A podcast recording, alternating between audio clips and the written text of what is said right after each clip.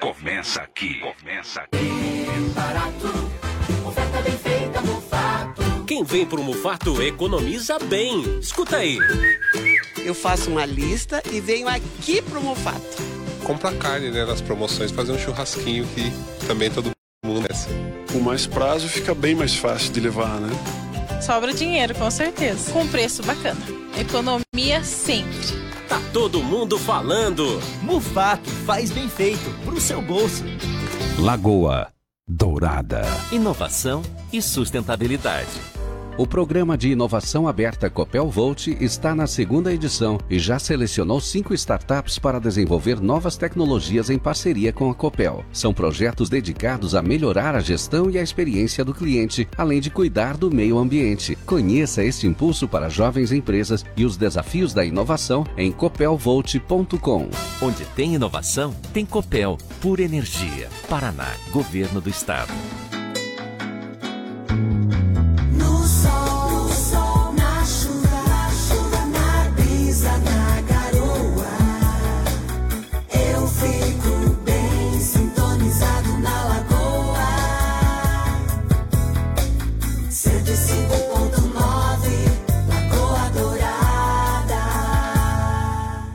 Você fica bem informado na Lagoa Dourada. Manhã Total.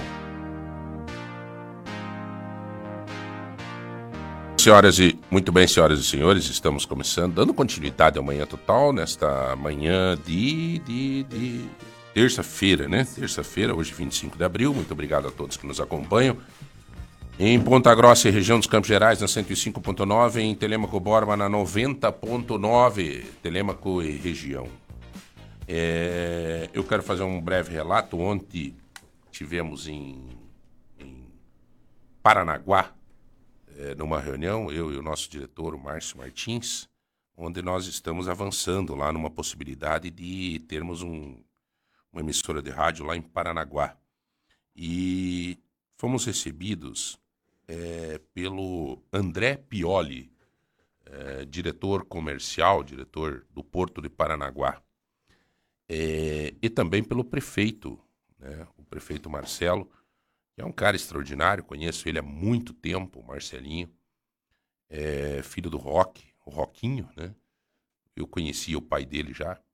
E, mas o, o legal que eu quero fazer esse comentário não é relatar a visita nossa em Paranaguá, mas relatar a paixão que a gente sente quando alguém é da terra, quando alguém ama o lugar que mora. Né? E aqui eu quero fazer um registro do André Pioli, porque ontem eu vivi, eu percebi uma emoção muito grande do André andando pela cidade. Eu disse, André, você é daqui de Paranaguá? Ele disse, sim. Sabe quando a pessoa diz com orgulho, sim. Você nasceu aqui? Sim. Né? Mas a, a parte mais emocionante foi quando nós chegamos na prefeitura, em Paranaguá. Nós chegamos na prefeitura e a prefeitura é uma construção antiga, assim, né? Mas você vê que é uma estrutura de que eu falei aqui era uma escola, né? A primeira coisa que ele disse: a minha mãe estudou aqui. Então se vê que uma pessoa quando ama a sua cidade, ele quer o melhor para a cidade. Então, André, muito obrigado pela receptividade de ontem, por você compreender que nós estamos chegando em Paranaguá para fazer o melhor da comunicação. Né? Que a RDT está chegando em Paranaguá para dar mais oportunidade àquela cidade, às pessoas que aí estão, para se manifestarem, para falarem, para reivindicarem, para elogiarem, para terem gratidão e para manifestar seu amor pela cidade. Então, André, em nome eh, da RDT, em nome da Lagoa Dourada, em meu nome, em nome do Márcio Martins, muito obrigado pelo carinho da recepção. Ao prefeito Roquinho, como sempre, né, Roque? Desde os tempos de Partido Verde, quando nós éramos juntos, fomos candidatos juntos, sempre tivemos aquela relação de amizade, de, de carinho, de simplicidade. Então, ao, ao prefeito Pioli lá, meu grande, ao prefeito Roquinho, meu grande abraço e a minha satisfação de ter ele junto comigo nessa caminhada também, tá bom? É, parabéns, Paranaguá, por estar recebendo, né? Daqui uns 30 dias estamos lá, né? Locados, se sentindo em casa e fazendo com muito amor e com muito carinho tudo que essa cidade maravilhosa merece, né? Na força do porto de Paranaguá, na força do povo de Paranaguá, estaremos instalados lá com uma emissora de rádio, falando com Paranaguá. E também, claro, já estamos em Caiobá, quer dizer, o litoral é da T, tá bom? Nós agradecemos aí o carinho daquela cidade, em especial ao André, né, ao Pioli e o diretor comercial do Porto, né, nosso amigo, e também o prefeito lá, o Roquinho de Paranaguá, que nos recebeu ontem. Senhores, vamos começar já o nosso bate-papo, porque hoje não vai dar nem para alongar o editorial do nosso programa, porque nós estamos recebendo muita gente boa no estúdio hoje aqui. Né? Nós estamos recebendo é, com uma satisfação, com uma alegria. Nós estamos com uma mesa completa hoje. Né? É, isso é bom. E eu quero convidar você a participar também. Pedir para você que participe conosco na no 3025 2000 com perguntas. O meu brother abre aqui para nós o WhatsApp e também é, na, nos nossos grupos do WhatsApp, tá? Então nós estamos aqui com um time completaço nessa manhã. Vai ser um jogo de, de campeão aqui. Vai ser. Hein? É... Meu querido amigo Rudolf Polaco, tudo bem? Como é que vai você? Bom dia, bom dia a todos. Prazer estar aqui novamente. Que mesa bonita. Hoje a mesa tá farta. Não que os outros dias também não estejam, que por onde eu ando e as pessoas É, têm farta, nos ouvido. é, tá farta. Farta café, farta pão, farta tudo aí, né? É. As pessoas- não, as pessoas têm nos ouvido, João, e é muito bacana. Que eu vejo e converso com as pessoas naturalmente na rua e tal. E elas acham muito interessante o nosso programa pelo fato de que é, todo dia a gente está aprendendo alguma coisa. E a gente sempre fala isso, que nós que estamos no programa aprendemos, porque todo dia nós recebemos pessoas de diferentes qualidades e que possam muito e que agregam muito ao nosso programa para todo mundo. doutor Marcos Tenório, tudo bem, meu amigo? Bom dia, João, meu amigo. Eu já Meu- cheguei aqui, já levei uma dura da minha esposa. É, por Ela- quê? Eu passei Por quê? direto. Ah, não, né? mas acontece. Aí Baterista eu- é meio. Você né? passou direto. Mas tudo bem, faz parte, né? Cara, ô, Tenório, me diga uma coisa, cara. Esses dias você andou tocando lá no. É, qual que era o. o lugar? No- não. no- na- a gente tocou no Estrasburgo e agora sábado, estou fazendo um convite aí para todo mundo. A gente vai tocar no Estação PG, aqui pertinho. Estação PG. Vamos lá, né, Rudolfo? Aqui, O sábado. doutor é, é- Ele sai direto da cirurgia, viu, Klapinski? E pega as baquetas e vai tocar bateria. É? É um relax. É, não. Na é- verdade, eu queria Um ser baterista e depois médico, né? Mas. Acabou fazendo. É, o contrário, né? Não, mas está fazendo os dois, né, doutor? Sim, Está tá. fazendo os dois, junto É- com a gente também. É um relax mesmo. Hoje, hoje a, a empoderada, né, a, a mulher que faz o trabalho de empoderamento da mulher, a doutora Adriane Lopes é, Klapinski, já é conhecida nossa. É, a esposa do Dr. Marcos Tenório, que está aqui junto com a gente, ela tem um trabalho de empoderamento da mulher, que aliás está dando um efeito muito grande na cidade, porque várias mulheres que a gente conversa, inclusive tenho tranquilidade de falar, estava falando com a minha irmã, domingo, acho que foi, que estive na casa dela, ela falou, nossa, João, que legal essa força dessa mulher de passar isso para as pessoas, né? Mostrar a força da mulher de uma forma prática, verdadeira, do dia a dia, né? E a doutora está aí com a gente, tudo bem, doutora? Como é que está a senhora? Oi, tudo bem? Muito bom estar aqui novamente. E é tão bom a gente ouvir esses testemunhos, né, João, que faz com que a gente continue seguindo no objetivo. É, e eu tenho percebido realmente que esse movimento do empoderamento ele está tá crescendo, ele está tomando é, força, corpo com as mulheres. As mulheres estão entendendo mais sobre isso.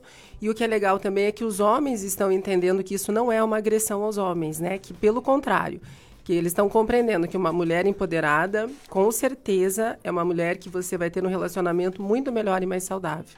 Um dia eu falei com o Tenório, disse, Tenório, nós vamos ter que começar a fazer um trabalho de empoderamento do homem também, né?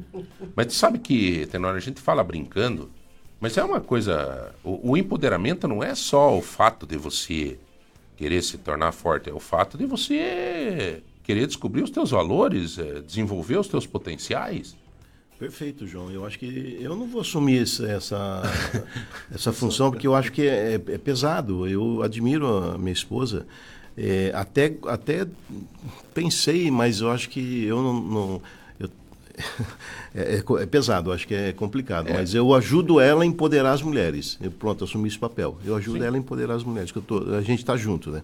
Agora, o, a- quem iniciar esse projeto com o homem vai ser uma, um divisor de águas, é um divisor de águas na vida da, do homem ou da mulher quando entende, né? Eu esse- acho que o tanto. É que a gente também tá, né, doutora? Tá evoluindo nessa questão da mulher, mas o homem também tem as suas dificuldades, também tem as suas lutas, também tem os seus. é, é, eu, eu, eu falo assim, o, o Klapinski, o- tá aí também o, o, o João, é, diretor da, da Fleming, meu querido amigo de longa data também, Klapinski, eu te pôr na roda aqui nesse diálogo, porque é, nós que temos uma, uma- uma ação mais clássica, assim, o, o homem, a gente se sente na obrigação, Tenório, de tentar o, o prover. E às vezes o homem não tem essa condição psicológica, condição de oportunidade, e ele vai se afundando, cara. Então, assim como a mulher tem procurado empoderamento, às vezes o homem também tinha que ter uma discussão interessante e começar também a ver, escute, como é que tá a minha situação, entendeu, Klapinski? Bom, eu, bom dia a todos. Agradecemos aí a, os parceiros de mesa, o Barbeiro pela, pelo convite, a Rádio Lagoa Dourada, né? E dizer que sempre é uma satisfação falar com o público pontagrossense da região dos Campos Gerais, né? Mas eu acho que o mundo ele está se transformando de uma velocidade tão grande, tão grande que repre- eh, realmente todo e qualquer eh, sexo tem necessidade de, de, de representatividade, né? Eh, de pessoas que realmente defendam eh, a- as pessoas, né? Diante dessas mudanças todas e e eu acho que é muito importante ter uma representatividade, né? Mas o doutor Tenório aí já tem a experiência da esposa, né? Não é tão difícil liderar um movimento desse, né? Olha, eu acho que é mais, é mais difícil. Aliás, é, é, você vê assim a, no dia a dia, né? a- as mulheres, elas, a doutora tem feito esse trabalho e tem progredido muito nisso e tem avançado muito nisso, dia a dia, com seus vídeos, com sua persistência, porque não é fácil também, né, doutora? Às vezes você vê que a mulher também não quer se ajudar, né? É, a gente encontra uma resistência grande, mas ah, a partir do momento que você compreende que essa resistência vem por uma insegurança, por medo, por questionamentos, por falta de um embasamento, isso acaba te fortalecendo a você seguir. Então, o, meu o que, que eu interpretei com isso? Ao contrário de eu desistir quando a mulher estiver resistente, eu vou me fortalecer, porque eu entendo que é para essa que está mais resistente que eu preciso me dedicar mais. Então, é, realmente não é uma, não é, um, não foi uma escolha fácil. É, todos os dias isso, isso traz mudanças, traz muitos questionamentos. A gente recebe muitas críticas, mas eu já falei aqui várias vezes que a crítica, para mim, construtiva, ela é sempre bem-vinda. Eu realmente paro para repensar as coisas quando as pessoas fazem algumas sugestões, alguns comentários. Mas eu sa- essa questão que você falou, pegando o teu gancho, quando você falou assim, o homem às vezes quer se colocar à frente, mas não tem condições para isso, né? Isso é muito importante, porque a gente ainda vem de uma cultura onde o homem é visto com a imagem da força. O homem, é, ele, é- ele precisa ser o dominante sempre, ele precisa sempre é, levar adiante, é ele que conduz. Mas a realidade hoje é um pouquinho diferente. Por que, que é um pouco diferente? Porque o homem se fragilizou? Não, não é porque o homem se fragilizou. É porque a mulher começou a entender um pouco mais o papel dela e começou a compreender que a partir do momento que ela dá um, uma, um reforço, uma sustentação maior para esse parceiro seguir em frente, esse parceiro consegue de uma maneira mais fácil, porque todos nós, homens ou mulheres, temos fragilidades, temos pontos fracos que nós precisamos mudar, nós precisamos fortalecer. E antigamente o homem ele não tinha essa liberdade de expor esse ponto fraco. Ainda é muito difícil para vocês homens eh, exporem os pontos fracos de vocês. Nós mulheres lidamos com lidamos com essa situação de uma maneira um pouco mais leve. Agora para vocês ainda é porque como que vocês vão expor uma situação de fragilidade perante a uma família, perante a um grupo que você tem que conduzir? E- Mas deveria. Com certeza, deveria. Deveria. Deveria, porque isso faz parte. Isso é inerente, inerente ao ser Ô, humano. Klapinski, você não lembra de, um- uma época é, que se o homem chorasse era feio? Totalmente. É, e- Esse espírito machista do homem, eu acho que é, principalmente pela, pelo crescimento né, da mulher, é, que hoje nós temos até as leis né, é, igualitárias e tal. É, eu acho que nós estamos numa fase. Eu admiro o trabalho da, do- da doutora pelo fato de ela encampar essa. Porque hoje realmente é, essa situação igualitária ela está se manifestando cada dia mais. Né? E nós, homens, com esse espírito machista, temos que entender que hoje a mulher ela, ela- realmente está se tornando igual a nós. Né? Ela está se eh, eh, infiltrando na política, ela está se infiltrando Mas em todas também, as áreas de é, atividade. E exige também uma mudança de comportamento do homem. Não é só entender o fato, né? É Da gente também, a, a começar a observar que a gente também tem as fragilidades da gente e aceitar elas, não é mesmo, doutora? É pegar e, pô, é, um homem mostrar os seus sentimentos, é, pô, não, é... masculino, né? Hã? Não é menos masculino. Não, pelo amor de Deus, cara. Eu vou dar um testemunho de o que aconteceu comigo na pandemia. Pandemia, é, na área médica, eu sou cirurgião, o centro cirúrgico parou. Né? Não podia se operar e os pacientes né, de cirurgia, é, eu trabalho com cirurgia programada, cirurgia eletiva, eles não queriam, tinham medo de, de, de, de, é, submeter à cirurgia por, por todo esse processo é, da pandemia, né? Tudo isso aí. Bom, o que, que aconteceu? Eu não tinha, não tinha, meu trabalho acabou. E aí eu venho de uma família, meu pai foi militar, meu pai, uma, uma, uma formação religiosa forte, ele sempre me ensinou, desde pequenininho, o homem tem que prover a casa. O que, que aconteceu? Eu não conseguia prover a casa. E aí entrei uma, em depressão. Porque como que é, eu não.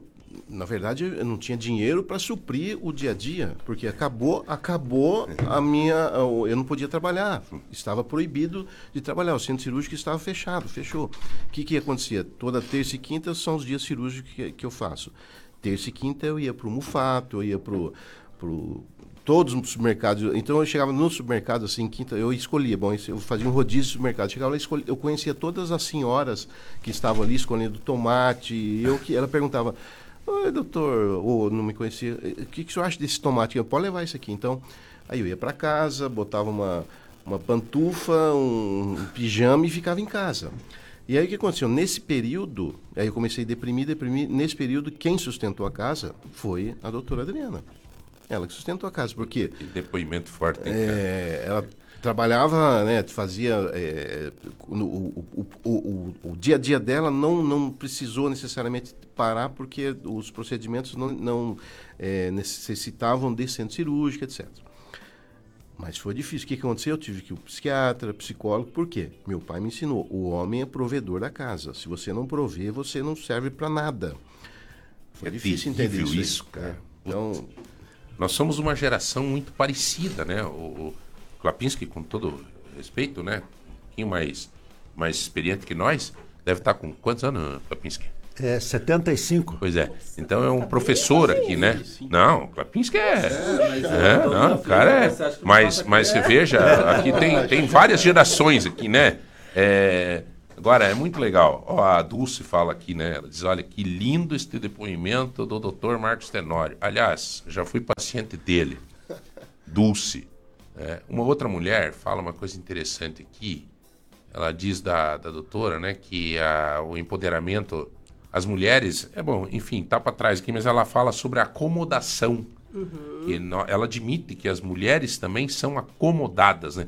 Mas, Tenório, eu, eu quero voltar nesse teu depoimento, porque você imagine nesse momento, Klapinski, é, Rudolf, quantos homens estão nessa condição neste momento?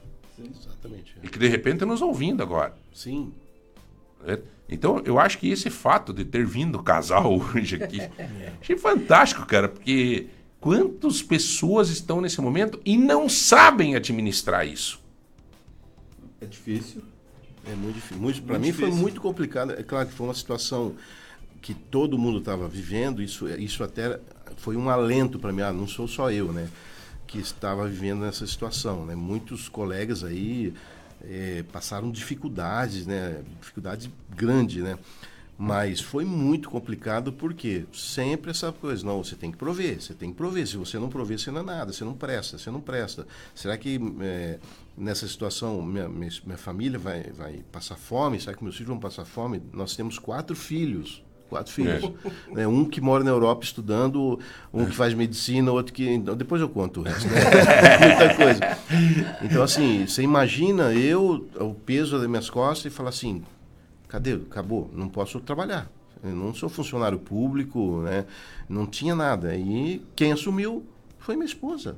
Ela assumiu, ela assumiu tudo, tudo. Ah, e, e, depois desse fato, dessa passagem, a, a relação ficou mais saudável.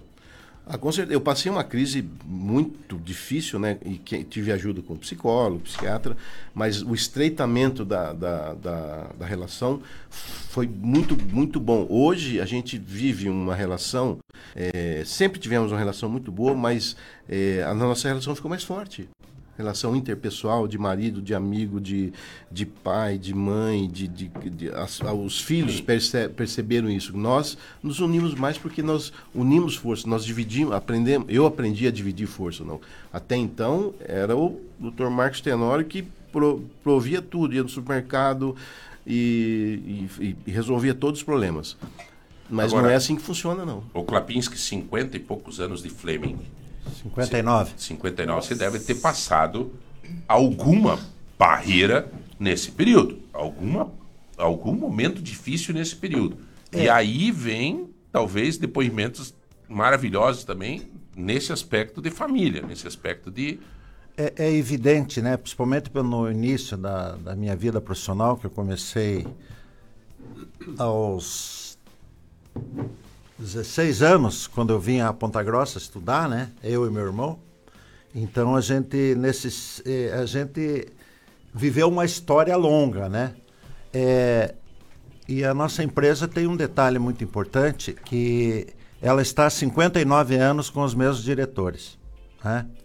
Então o que eu quero dizer é, se você analisar todo esse período, é, quantas modificações não aconteceram no mundo? A evolução em 59 anos é, mundial foi fantástica nessa área tecnológica, em todas as áreas, enfim, né? E a gente teve que sempre estar se reciclando para manter a empresa ativa, é, saudável, sem prejudicar as pessoas, né? E nós temos uma grande, além de sermos diretor há 59 anos, que nós é, passamos por dificuldades. Isso é verdade, principalmente no, no plano cruzado, né?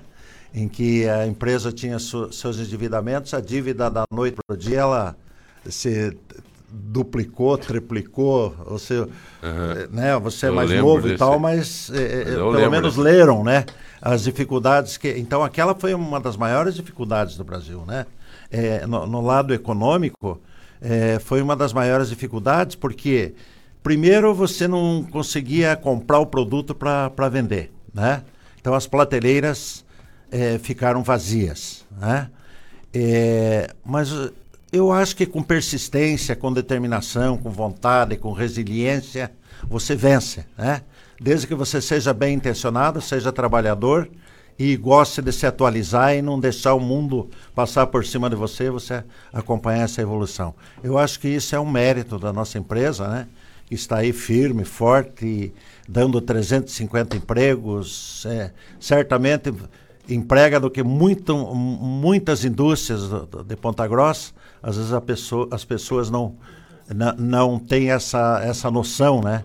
Que uma empresa comercial, né? Eu, hoje, com toda a tecnologia, tem indústria que emprega muito menos do que a Fleming. Né? Então, isso realmente para nós é uma, é uma grande satisfação, é uma grande honra.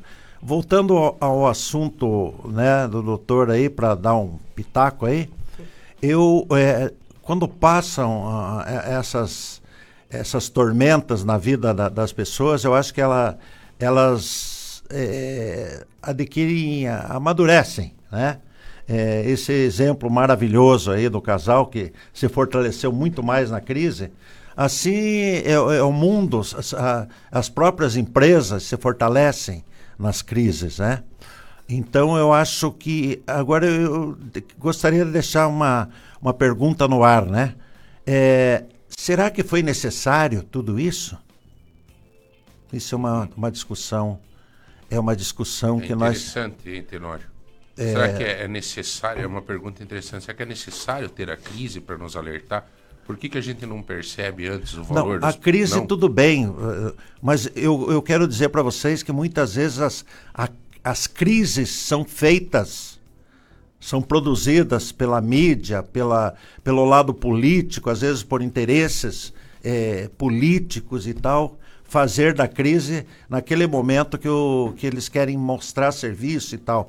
Mas ninguém conhecia, né? Também fica o, o outro Uhum. lado, né? Se toma uma atitude e da zebra, né? O Uhum. cara é crucificado. Se toma uma, uma atitude excessiva, também é crucificado. Então é uma coisa para se pensar, se, se refletir e tal. Mas eu, eu peguei um gancho, talvez, do, da tua, da- do teu questionamento, Klapinski, e eu acho que eu queria seguir nessa linha, eh, Tenório e a doutora. É necessário que venha-se uma dificuldade para a gente estreitar a relação em casal? Por que, que a gente tem que. Se a gente sabe, ó, por exemplo, eh, eh, Rudolf, nós escutamos um depoimento do doutor aqui agora que foi num momento de crise que ele estreitou a relação. Por que, que antes da crise não dá para tentar eh, não esperar a crise para ter o fortalecimento?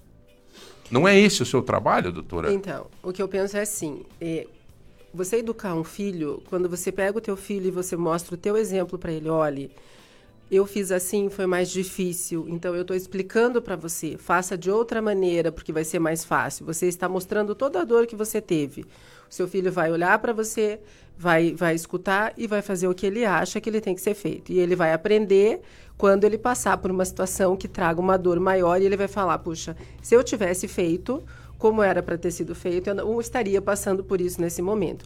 O que, que isso quer dizer? Quer dizer que o ser humano, infelizmente, às vezes nós nos fortalecemos e precisamos passar por situações que nos dê um, um chacoalhão. É, às vezes nós estamos num. Você já deve ter passado, todos nós aqui já devemos ter passado por momentos na vida onde você está numa calmaria, uma tranquilidade, e você fala assim, nossa. Eu tô até com receio, porque está tudo dando tão certo que, né, será, vai, deve vir alguma coisa. Por quê? Porque nós precisamos desse movimento que nos tire dessa zona de conforto para que a gente se fortaleça. Então, a gente precisa entender a crise como uma dor que vai te fortalecer e não que vai te derrubar. Então, assim, ah, eu entendo a tua pergunta. Não, não daria para você se fortalecer, mas nós, por exemplo, o nosso exemplo, nós achávamos e nós tínhamos um relacionamento que já era fortalecido. Nós tínhamos um relacionamento que nós, nós temos a mesma, a mesma fé, nós acreditamos em Deus, nós temos o nosso amor pela família, o nosso relacionamento sempre foi muito bom, nós sempre estivemos muito próximos. Mas quando veio essa crise, aonde tirou a esta, até então a gente não tinha vivido uma situação onde a estabilidade do homem, do, Hum, do hum. macho alfa tenha sido comprometida.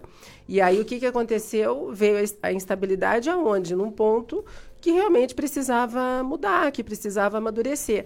Agora, o que, que é a sabedoria disso, né, gente? E, e o que fica de- dessa situação? É você saber conduzir isso, porque a gente pode é, interpretar e, e tomar soluções e, e medidas diferentes. Então, é o que a gente fala. O relacionamento ele é cumplicidade. Quanto mais cumplicidade, quanto mais intimidade você tem, melhor você vai conseguir entender, clarear e tomar as decisões. Então, esse esse relacion... essa decisão que foi, esse fortalecimento, ele se foi, ele foi permitido porque nós nós estamos desde o início do nosso relacionamento fazendo o que nós, o que eu falo aqui sempre para as mulheres. A gente está sempre alimentando essa nossa intimidade, essa nossa cumplicidade, esse conhecimento, né? Então, eu acho que a crise ela vem para isso. Não é que você não valorize o que você tem sem ter a crise. É, eu acredito só que a crise faz você enxergar realmente quem você é É, exatamente isso que o senhor falou, né? Exatamente. Você se fortalecer, você enxerga quem você é e você busca é, demonstrar para as pessoas a necessidade de você se fortalecer. Mas, assim, todos somos falhos, né? Todos temos pontos fracos, todos precisamos crescer. Então, a crise vem para dizer o seguinte: olha. Estou te dando um, um, pontapé. Esse pontapé pode te, pode te derrubar ou pode fazer você ir para frente. O que, que você quer? Uhum. É. O diga lá, meu eu brother. Acho, eu acho até interessante. Achei esse, muito... esse é o. Esse não tem problema nenhum. Tá namorando, advogado, carro bom, balada. Não, bom se fosse, né? É, é, é aquele negócio. bem. Puta, bom se fosse aquele negócio que o pessoal só, só vê as pingas que toma, né? Não vê os tomos que leva. Mas é, é interessante o, o depoimento do Dr. Marcos Tenório, porque assim, muita gente que nos escuta imagina, ah, é um casal de médico, nunca passaram dificuldade. É bem colocado. Nunca o doutor eu já me consultei com ele, tudo, é um doutor renomado, a doutora é renomada. Então, ah, veio a crise, veio a pandemia, eles estavam tranquilos, pedindo comida em casa só no delivery. Não. Muito ele, interessante. Eles estavam com dificuldades também. Então, muita gente que nos escuta aqui, aquele trabalhador, aquele pai de família, aquela pessoa que está buscando emprego, é importante cair na realidade que todas as pessoas têm suas crises. Todas as pessoas têm suas dificuldades. E graças a Deus, graças ao auxílio da família, o doutor superou. Mas quantas pessoas que muitas vezes têm um poder aquisitivo muitas vezes maior do que a gente imagina não superam uma crise por problemas psicológicos? Isso então é importante a gente pensar. Isso, muito bem colocado. Inclusive não ter a vitima, vitimização, que chama, né? Que a pessoa diz, ah, a gente não tem oportunidade. Às vezes a pessoa com menos poder aquisitivo, ele se autoflagela, né? É um problema isso, cara. Eu tenho falado isso aqui ontem, eu até comentei isso. Eu disse, gente, pelo amor de Deus, a alimentação correta. Porque teve uma mulher ontem, que estava nutricionista aqui, que ela passou. Ah, mas é, eu compro carne, eu não vou verificar se a carne eu compro onde é mais barato. Né? Pô, e a consequência disso, porque ontem foi apreendido, a Polícia Rodoviária Federal apreendeu 270 e poucos quilos de carne vindo da Argentina num, num ônibus, carne quente, tudo virado, né? Que vai resultar na, na saúde na futura. Então, assim, não é essa a questão. A questão de que tanto o pobre quanto o rico, quanto, ser bem franco, bem direto, tem, e bem colocado aqui pelo, pelo Rudolf, tem as, os, seus, problemas no dia a dia. É, a, a, a, situação momentânea não pode ser vitimizada. Porque veja aqui, né? É que nem diz o Rudolf. Um casal, pô. Eu, pô, conheço esse casal, admiro, gosto, pô, tenho, gosto muito deles.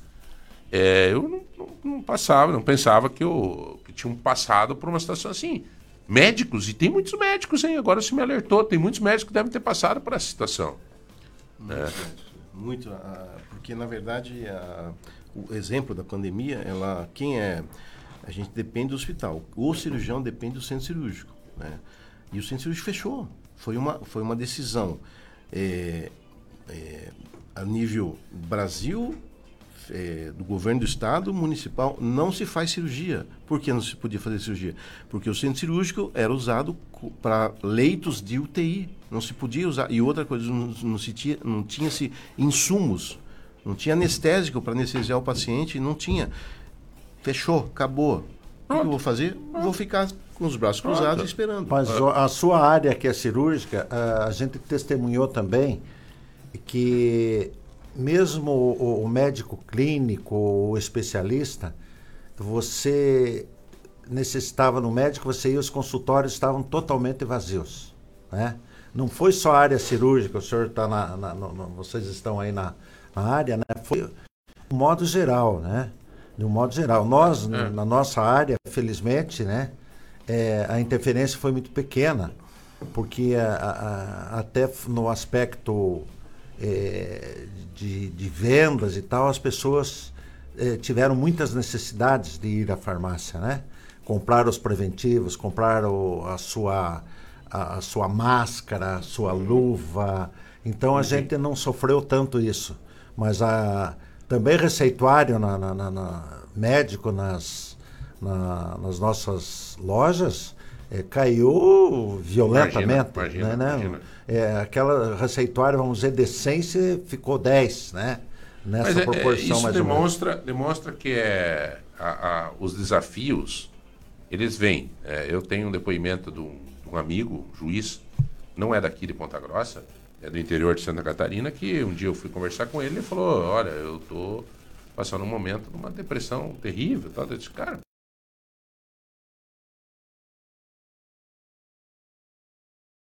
Ele me disse assim: Olha, João, cara, eu estudei com ele, fiz direito com ele.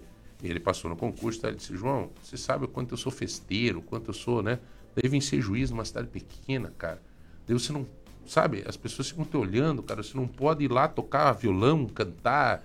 É, que os caras ficam, parece, te olhando, que, né, tomar um gole ali, jogar um truco, ficam te julgando. Eu acabei me fechando dentro de casa, cara, com a minha esposa. com- E daí comecei a tomar uísque aqui dentro de casa e. e De repente e a transforma ficar em alcoólatra. E fiquei dentro de casa e tá, e tô numa depressão terrível, cara. Quer dizer, o cara é um, um juiz de direito, tal, tal, tal. Quer dizer, mais uma vez, vem em conta do que o Rodolfo colocou, que as dificuldades e as, né, é, é, independe da condição socioeconômica. Uhum. Eu tô vendo aqui as pessoas participando com a gente, gente dizendo, olha, eu, é, né, tem uma mulher aqui que colocou, isso é muito uma questão psicológica, eu, teve momentos de extrema alegria da nossa família que a gente acabou é, contemplando e daqui a pouco a tristeza veio e acabou separando, não separando. Gente que não soube enfrentar esse problema. né? Aliás, tem uma pessoa que perguntou aqui: peça para o casal, que não é o caso deles, né? Mas peça para o casal se a maior parte das separações não são por causa que a, o dinheiro acaba. Quer começar a responder? Eu começo. é boa. É, então, assim, eu vejo que o dinheiro é, é fundamental para você ter uma saúde familiar, porque ele é o que move os teus objetivos, é o que é o que promove a possibilidade de você atingir alguns sonhos que você tem. Mas eu, eu não concordo que o dinheiro seja o que mais afasta ou mais causa separação. O que eu volto a bater na tecla. O que mais causa separação é você não fortalecer o teu relacionamento, é você não ter cumplicidade e intimidade, porque a partir do momento que você tem cumplicidade e intimidade, você vai superar as crises. Você vai ter, vai faltar dinheiro, vai, você vai ter alternativas, você vai buscar alternativa, mas a separação não é uma opção.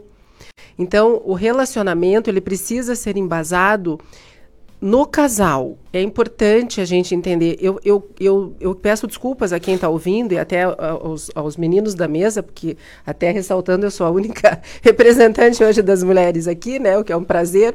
Eu peço desculpas, mas eu falo assim para as minhas clientes, né? Que eu trato muito essa parte de casal em crise. Quando elas vêm e falam assim, ah, o meu, o meu marido, e, e começam, o meu, o meu marido é o pai, eu sou a mãe, não sei o quê. Gente, vocês são um casal, homem e mulher. Então, meu primeiro recado, e me desculpem se vocês não vão concordar, não chamem seu marido de pai, não chamem sua esposa de mãe. Ai. Vocês são homens e mulheres. Pai, você teve um, mãe, você teve uma, você pode ter sogro, você pode ter sogra e filhos, mas vocês são um casal. Quando a gente tem. Como é que a senhora você- chama o Tenório? Amor. E como é que o Tenório chama, doutora? Também, também. Amor. E aí, aí? Às vezes eu chamo. É, porque quando você, você transfere a figura, você consegue entender que inconscientemente a gente está mexendo aí numa celeuma complicada, mas você transfere a figura de quem você quer quando você está chamando mãe, vem aqui, né? Então, assim, é, mãe, mãe é mãe. Mãe é aquela pessoa que te passa os ensinamentos, mãe é quem te passa os valores. A mãe vai estar com você o tempo todo, mas a tua esposa é a sua mulher. Ela pode sim ser a mãe dos seus filhos, a mãe dos, né, que você admira, ela pode ser a sogra, mas ela é sua esposa, é sua mulher. Eu acho que eu queria dar um. é, eu acho que esse trabalho da doutora é muito importante na, na, na, na época que nós vivemos hoje. Né? Porque hoje é, não existe mais aquela tolerância. Né? Não se tolera mais erros, não se tolera mais nada. Porque a, a primeira ideia, na primeira, na, na primeira dificuldade, na primeira briga é separação. Exatamente. Né?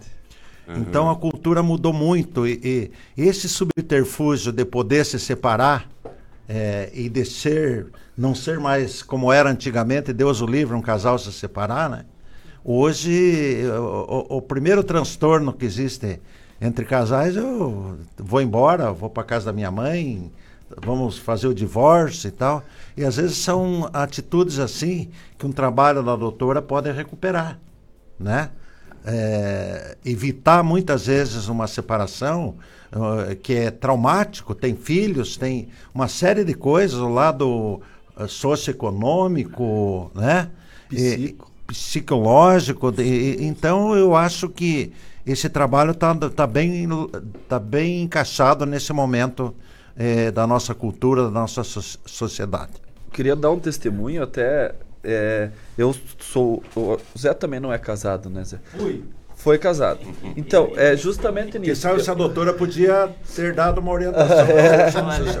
Até hoje eu sofro, doutora. Me ajude, doutora.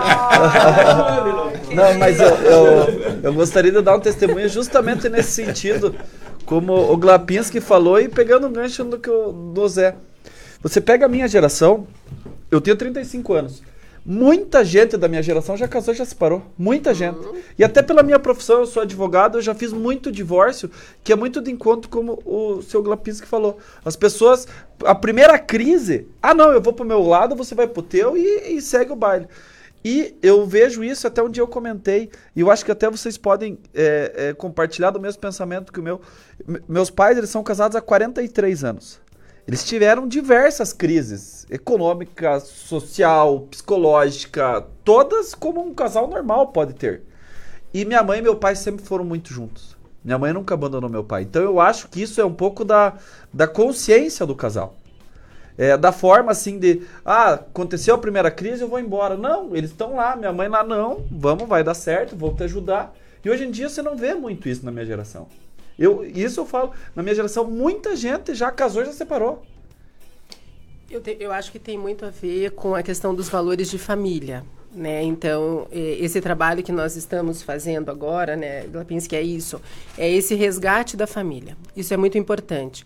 É, o que você, por exemplo, o que os teus pais passaram de imagem para você, você com certeza está carregando e você vai passar isso no seu relacionamento, né? Você vai tentar mudar isso. Agora, a geração que de agora, ele não aprofunda no relacionamento. É uma geração que, mediante a dificuldade, e a dificuldade que a gente fala na separação de- dessa geração mais jovem, é a dificuldade, por exemplo, de você discordar do teu ponto de vista. Né? E aceitar ser discordado. Primeira, primeira espanada do parafuso, eles já pulam fora. Isso. Então, e é isso que a gente tem que resgatar, a gente tem que fortalecer. E quando a gente fortalece o relacionamento de- dos pais, a gente vai fortalecendo a imagem que os filhos vão tendo. Né? A importância do relacionamento, o respeito que você tem que ter para com o seu companheiro.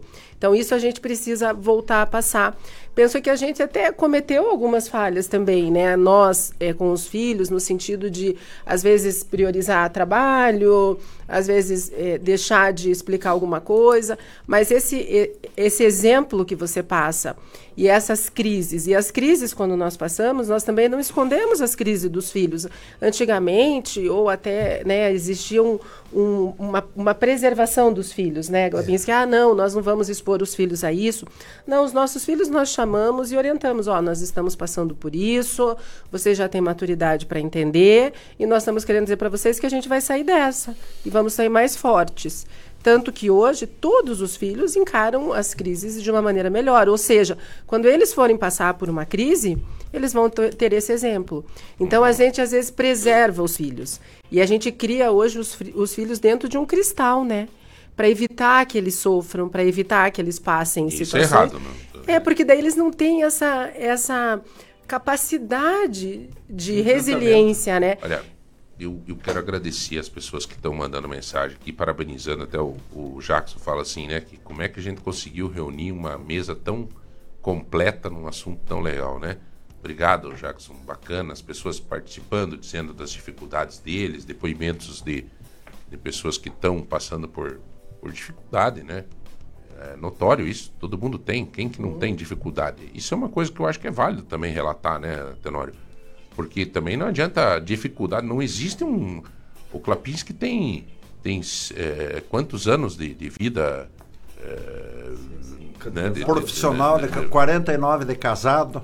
49 anos. Quantas dificuldades tiveram, Krapinski? Nossa, é, porque eu acho que, discordando um pouco da doutora, o lado é, econômico, né, financeiro, ele, ele realmente é, ele interfere bastante, né, no, no relacionamento também, porque é, cria assim às vezes uma situação assim que parece-me que não vai ter saída, né? Para, para ambos os lados. Então ele, ele interfere bastante. Mas quando é, existe o, o amor realmente, né? A profundidade do amor, da compreensão e tal, você supera. Agora, quando o, o amor não é tão profundo, né? Como já comentamos aqui, é, na primeira dificuldade, né, nos dias de hoje, principalmente, né? Isso não se via antigamente, mas de hoje você vê que na primeira dificuldade alguém pula do barco, né? E o pior é que quando tem filho e coisa e tal, daí vira um. Os relacionamentos estão mais superficiais, né? Exatamente. Essa, essa, Essa essa é é a mensagem. situação, né?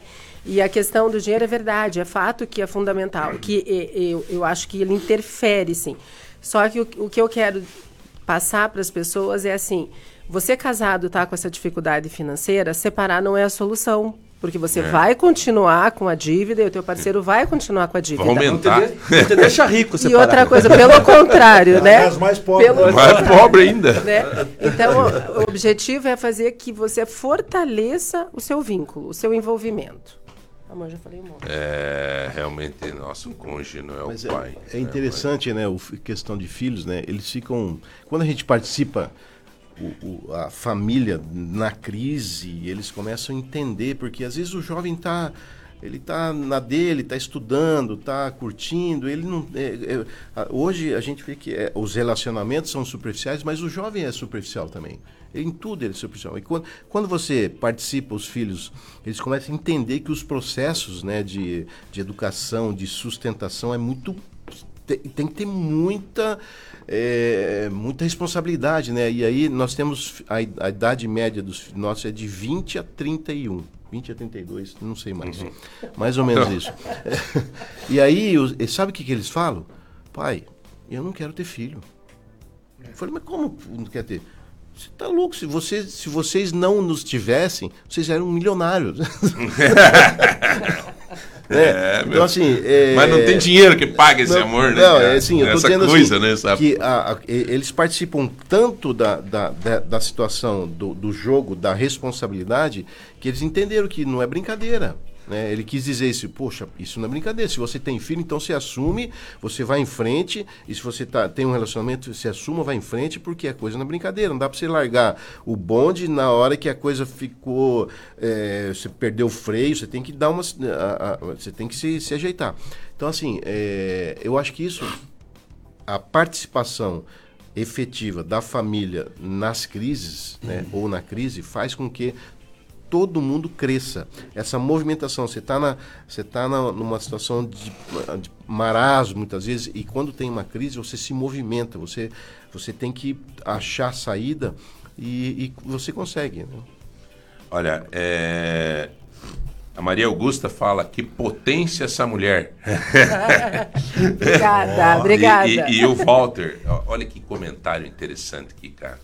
Ele diz o seguinte: o Klapinski, a quem já conheço há muito tempo, os doutores aí, todos trabalham constantemente com pessoas doentes. E muitas vezes a gente espera alguém que a gente ama adoecer para dizer que ama. É verdade. É uma verdade. Puta que pariu. Desculpa a expressão.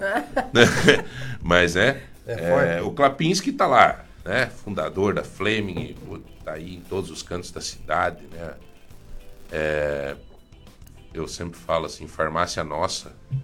né? Porque eu, eu, eu levo, eu tenho muito essa. Apesar de que a gente veio de fora, né? Você veja, doutora, doutor Tenório.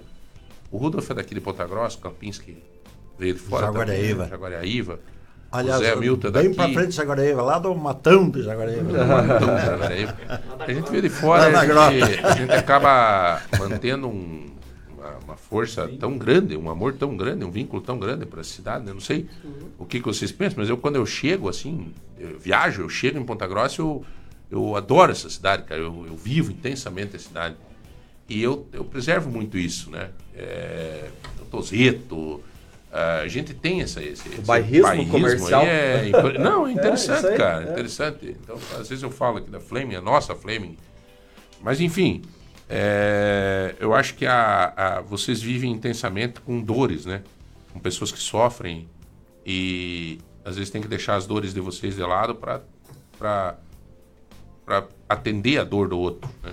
Isso é uma coisa que a gente aprendeu, né? Porque no começo da carreira, a gente, eu, eu particularmente, né, levava essa, essa, esse envolvimento do trabalho para dentro de casa. Né? Chega em casa, você tem que tentar desvencilhar isso aí. Ontem eu, cheguei uma hora da manhã, eu fiquei, nós tivemos uma cirurgia grande e eu cheguei em casa, consegui, né? Por incrível que pareça, minha esposa ainda foi fazer comida para mim a uma hora da manhã. né? Então, assim, isso estreita tambe, também, né? E aí, a gente- aí a gente consegue desvencilhar, deixar um pouquinho de lado, porque você fica naquele envolvimento com o paciente, com a família, com será que será que esse paciente vai passar bem? Foi para UTI? Será que vai ter um alguma qual que é a repercussão? Não, você chega em casa, você tem que tentar é, separar e senão o relacionamento vai embora também, né? Eu chego em casa, o que, que eu tinha que fazer? Eu tinha que eu fazer alguma coisa ou é, preparar. Não, cheguei em casa minha esposa estava me esperando uma hora da manhã, também que chegou tarde de casa trabalhando. É, isso é um exemplo. Exi- é, é, várias profissões também acontece isso, mas A é, professora.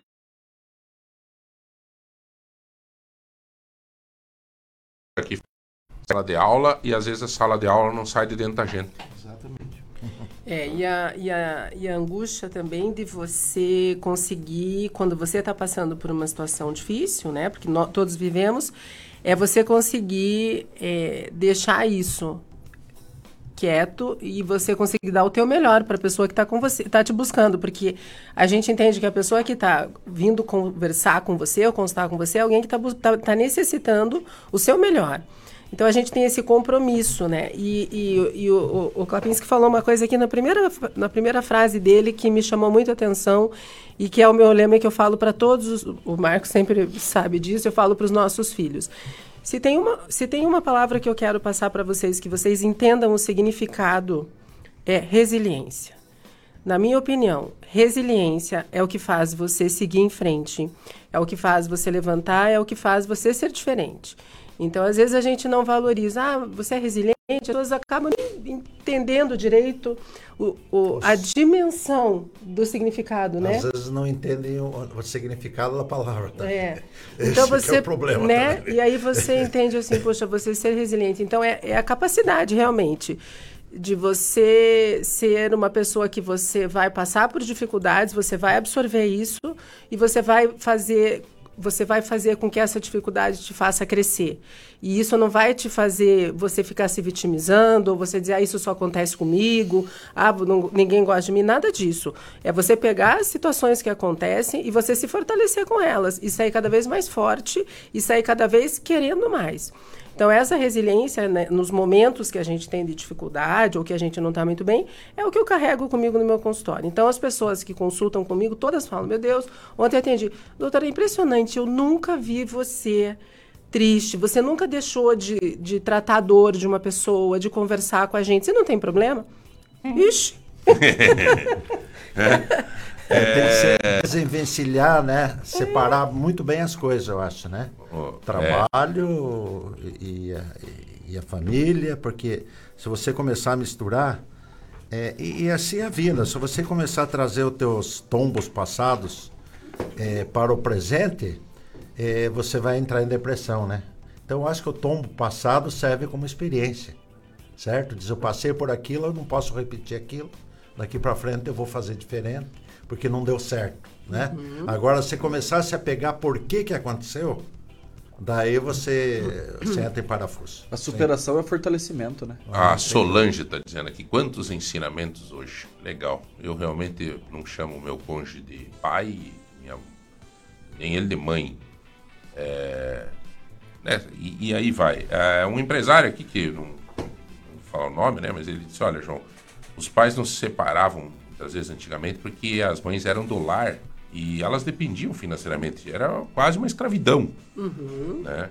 Hoje as mulheres estão independentes financeiramente, então qualquer discussão, eh, se prolongada, ela vira e acaba o relacionamento e vira a página e vai para frente.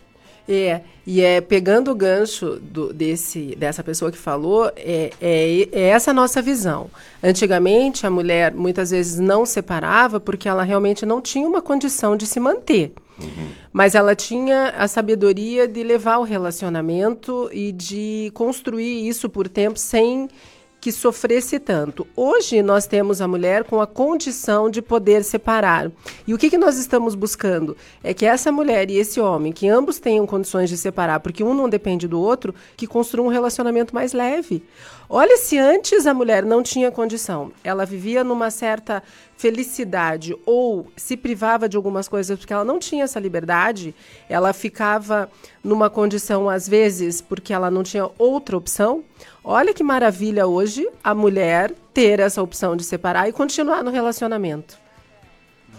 Muito bom. Professor da Universidade Estadual de Ponta Grossa, Leomar, diz o seguinte: é, antigamente os homens e mulheres casavam todos da mesma tribo, exatamente para tentar ter o mesmo padrão de vida e cultural, e às vezes dava certo.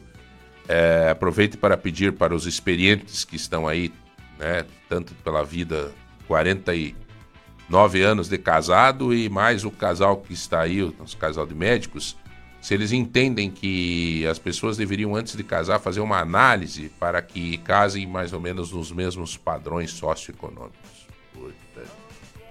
Isso aí é, é forçar um- uma situação difícil, às vezes, de. de- eu acho que o, o primeiro impulso, né, é- é realmente é o amor, né?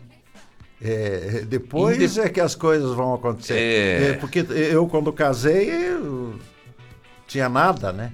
Então, se a mulher fosse escolher por padrão de vida, eu tava solteiro até hoje. Mas pelo menos. Mas diga assim, mas Klapinski, diga assim, então, para ficar bom, diga eu não tinha nada, eu só era bonito.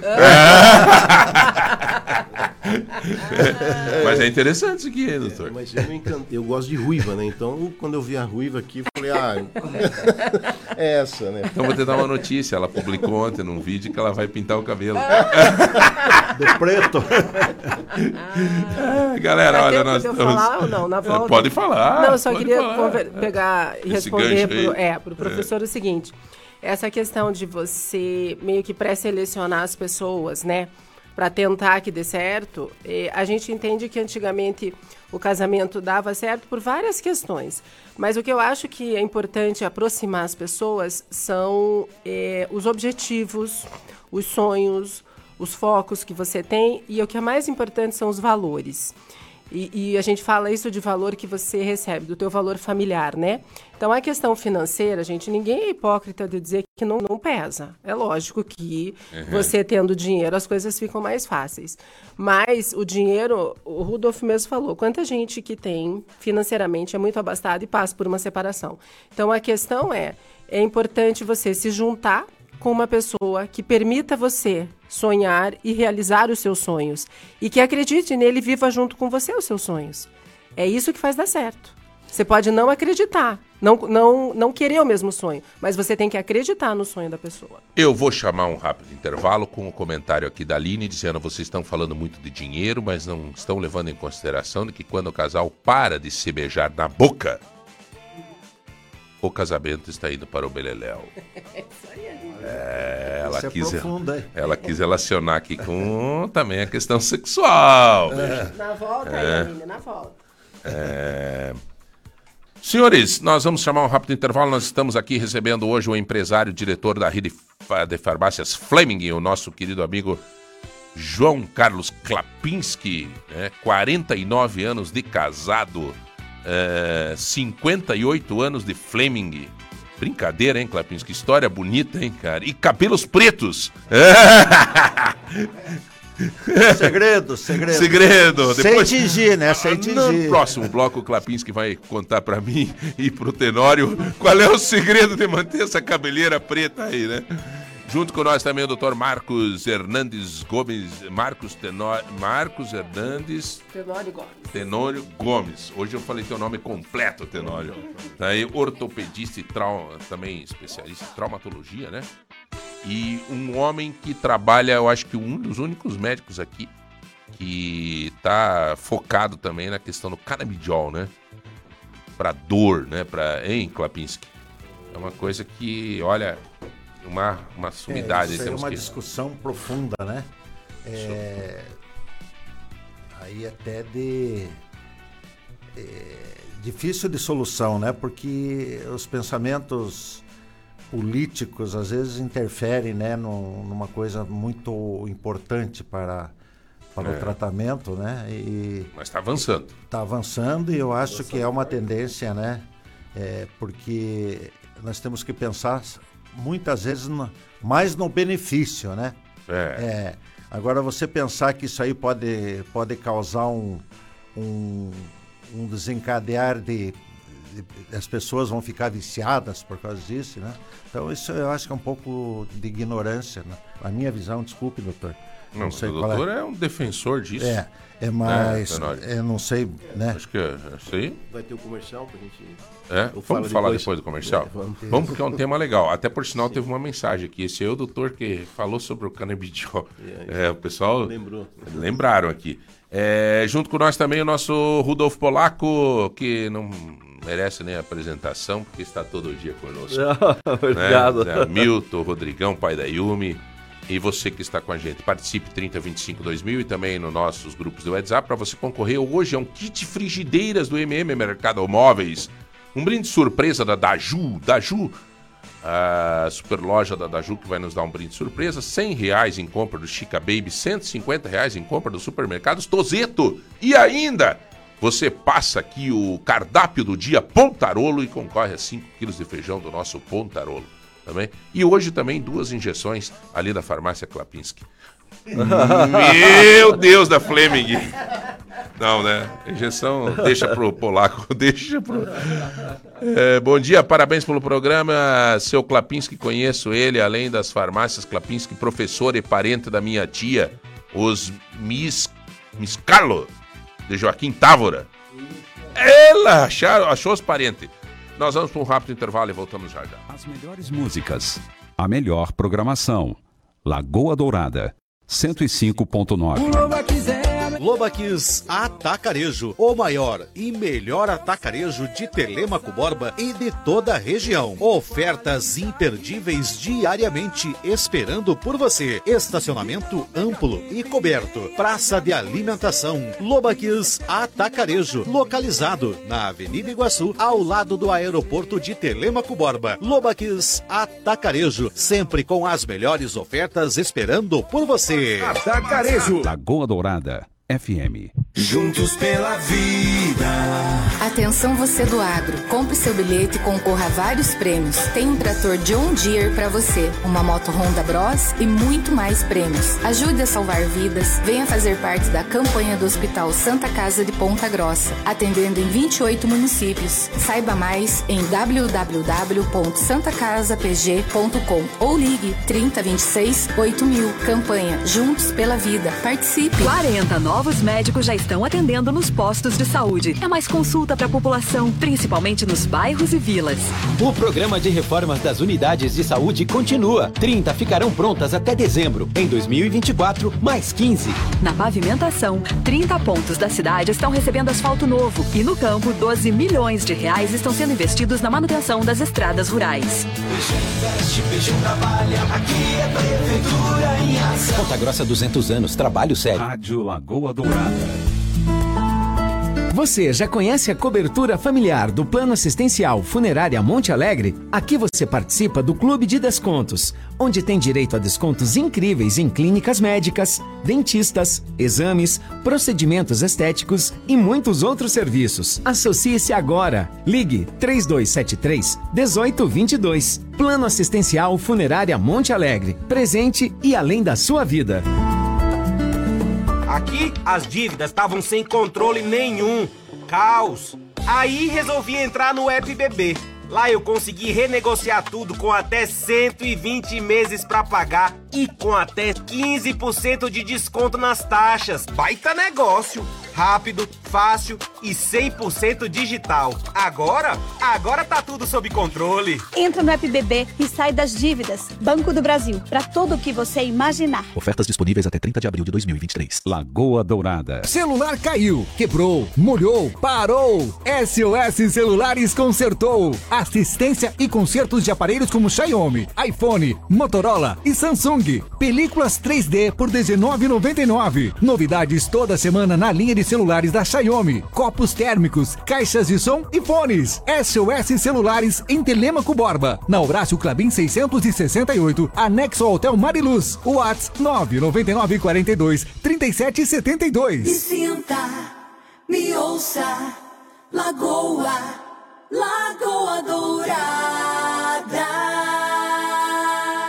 Mais saúde pra você e sua família? Então corre pro feirão de Air Fryer Lojas MM. Prepare carnes, batatas, salgados e outras delícias sem usar óleo. Mais saúde, mais facilidade sem abrir mão do sabor. Air Fryers a partir de R$ 33,90 mensais. É só enquanto durar o estoque. Feirão de Air Fryer é exclusividade das lojas MM. Compre nas lojas, no site, no app ou pelo MM Zap 429 9164 2325. Feirão de Air Fryer é nas lojas MM. Pra quem não gosta de barulho. Lagoa Dourada FM. Você já conhece o Espaço Café do Supermercado Vitor? Um espaço aconchegante e acolhedor, com muitas opções deliciosas de doces, bolos, salgados, lanches e as nossas famosas sopas, que também são servidas no almoço. Então, já sabe, visite o Espaço Café do Supermercado Vitor e experimente o mundo de sabores. Quando você doa o seu imposto de renda para o Hospital Pequeno Príncipe, sabe o que acontece? Você deixa a vida de muitas crianças mais colorida. Doe seu imposto de renda e ajude o maior hospital pediátrico do Brasil a continuar salvando a vida de milhares de crianças e adolescentes de todo o país. É fácil e não custa nada. Acesse doepequenopríncipe.org.br e faça sua doação. Apoio. Rádio Lagoa Dourada FM. Lagoa Dourada. Sintonize. A Copel tem um recado para você que é produtor rural. Cuidado ao operar máquinas altas perto da rede elétrica. Estacione sempre longe dos fios e nunca retire os estais que sustentam o poste. Se encontrar fio baixo ou outra situação de risco, ligue para a gente. Trabalhando em segurança e com a parceria da Copel, você só vai colher sucesso. Copel, por energia. Paraná, Governo do Estado. Lagoa Dourada FM.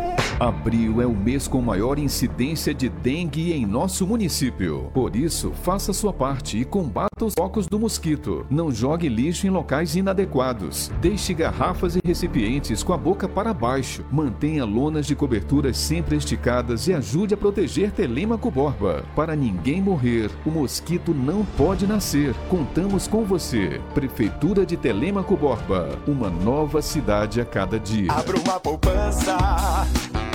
Poupe, poupe a beça. São milhões em prêmios. Entre nessa festa. Poupe bem nos créditos, poupe sem parar. Poupe bem nos créditos pra poder ganhar. Promoção Poupança Premiada Sicredi. Traga a sua poupança pro Sicredi e concorra a 2 milhões e meio em prêmios em dinheiro. Tem sorteio toda semana. Sicredi, gente que coopera cresce. Confira o regulamento em poupançapremiadasicredi.com.br. FM Lagoa Dourada. É paz pro seu ouvido, é um sussurro em sua alma. É um assovio discreto que te acalma. Lagoa Dourada.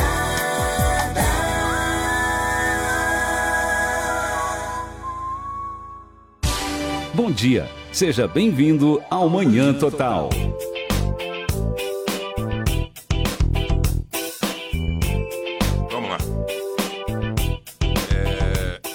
Estamos retornando ao nosso programa. Você vai participando conosco. Eu vou direto no assunto com o Dr. Marcos Tenório, que é essa questão do canabidiol, né, doutor?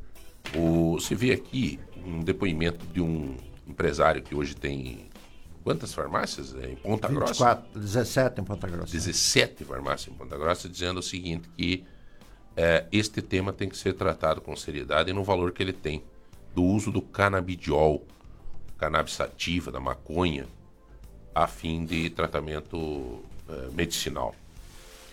É, eu, assim, a primeira coisa que, que, a gente, que eu sempre falo é entender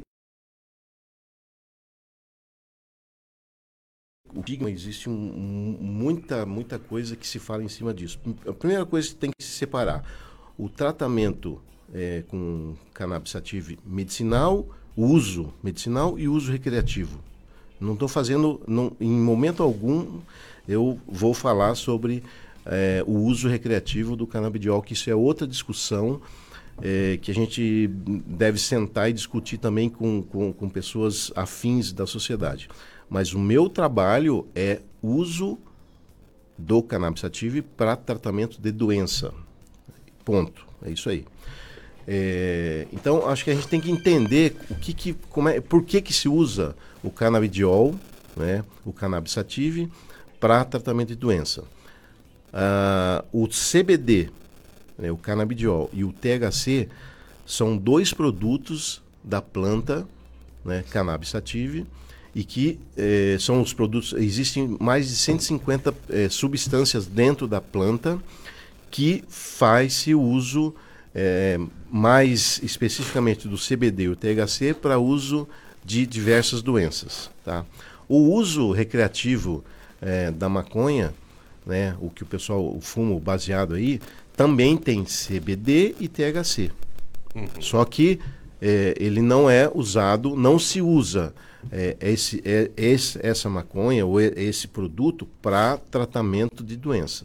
Usa-se outra, usa-se o mesmo produto, mas com finalidade de é, tratamento de doença. Por quê? Porque você dosa, você, ele vem do laboratório, ele vem da farmácia, ele é um produto legalizado. Ah, mas está legalizado para uso de doença aqui no Brasil? Está legalizado. Nas farmácias, o senhor sabe, tem mais de 22 produtos autorizados pela Anvisa.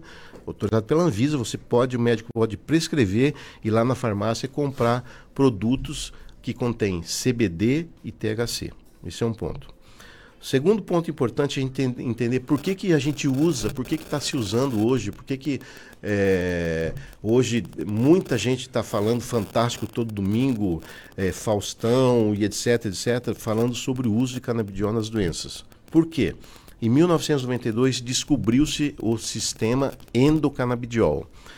Todos os sistemas do organismo, sistema circulatório, sistema respiratório, sistema nervoso, e o sistema endócrino de, dos hormônios são sistemas postulados, ou seja, cientistas foram lá e postularam esse sistema. Então, o sistema circulatório, que faz parte do coração, as artérias e as veias. Sabe-se hoje como que se funciona o coração, como é que o bombeamento passa por todo aquele processo.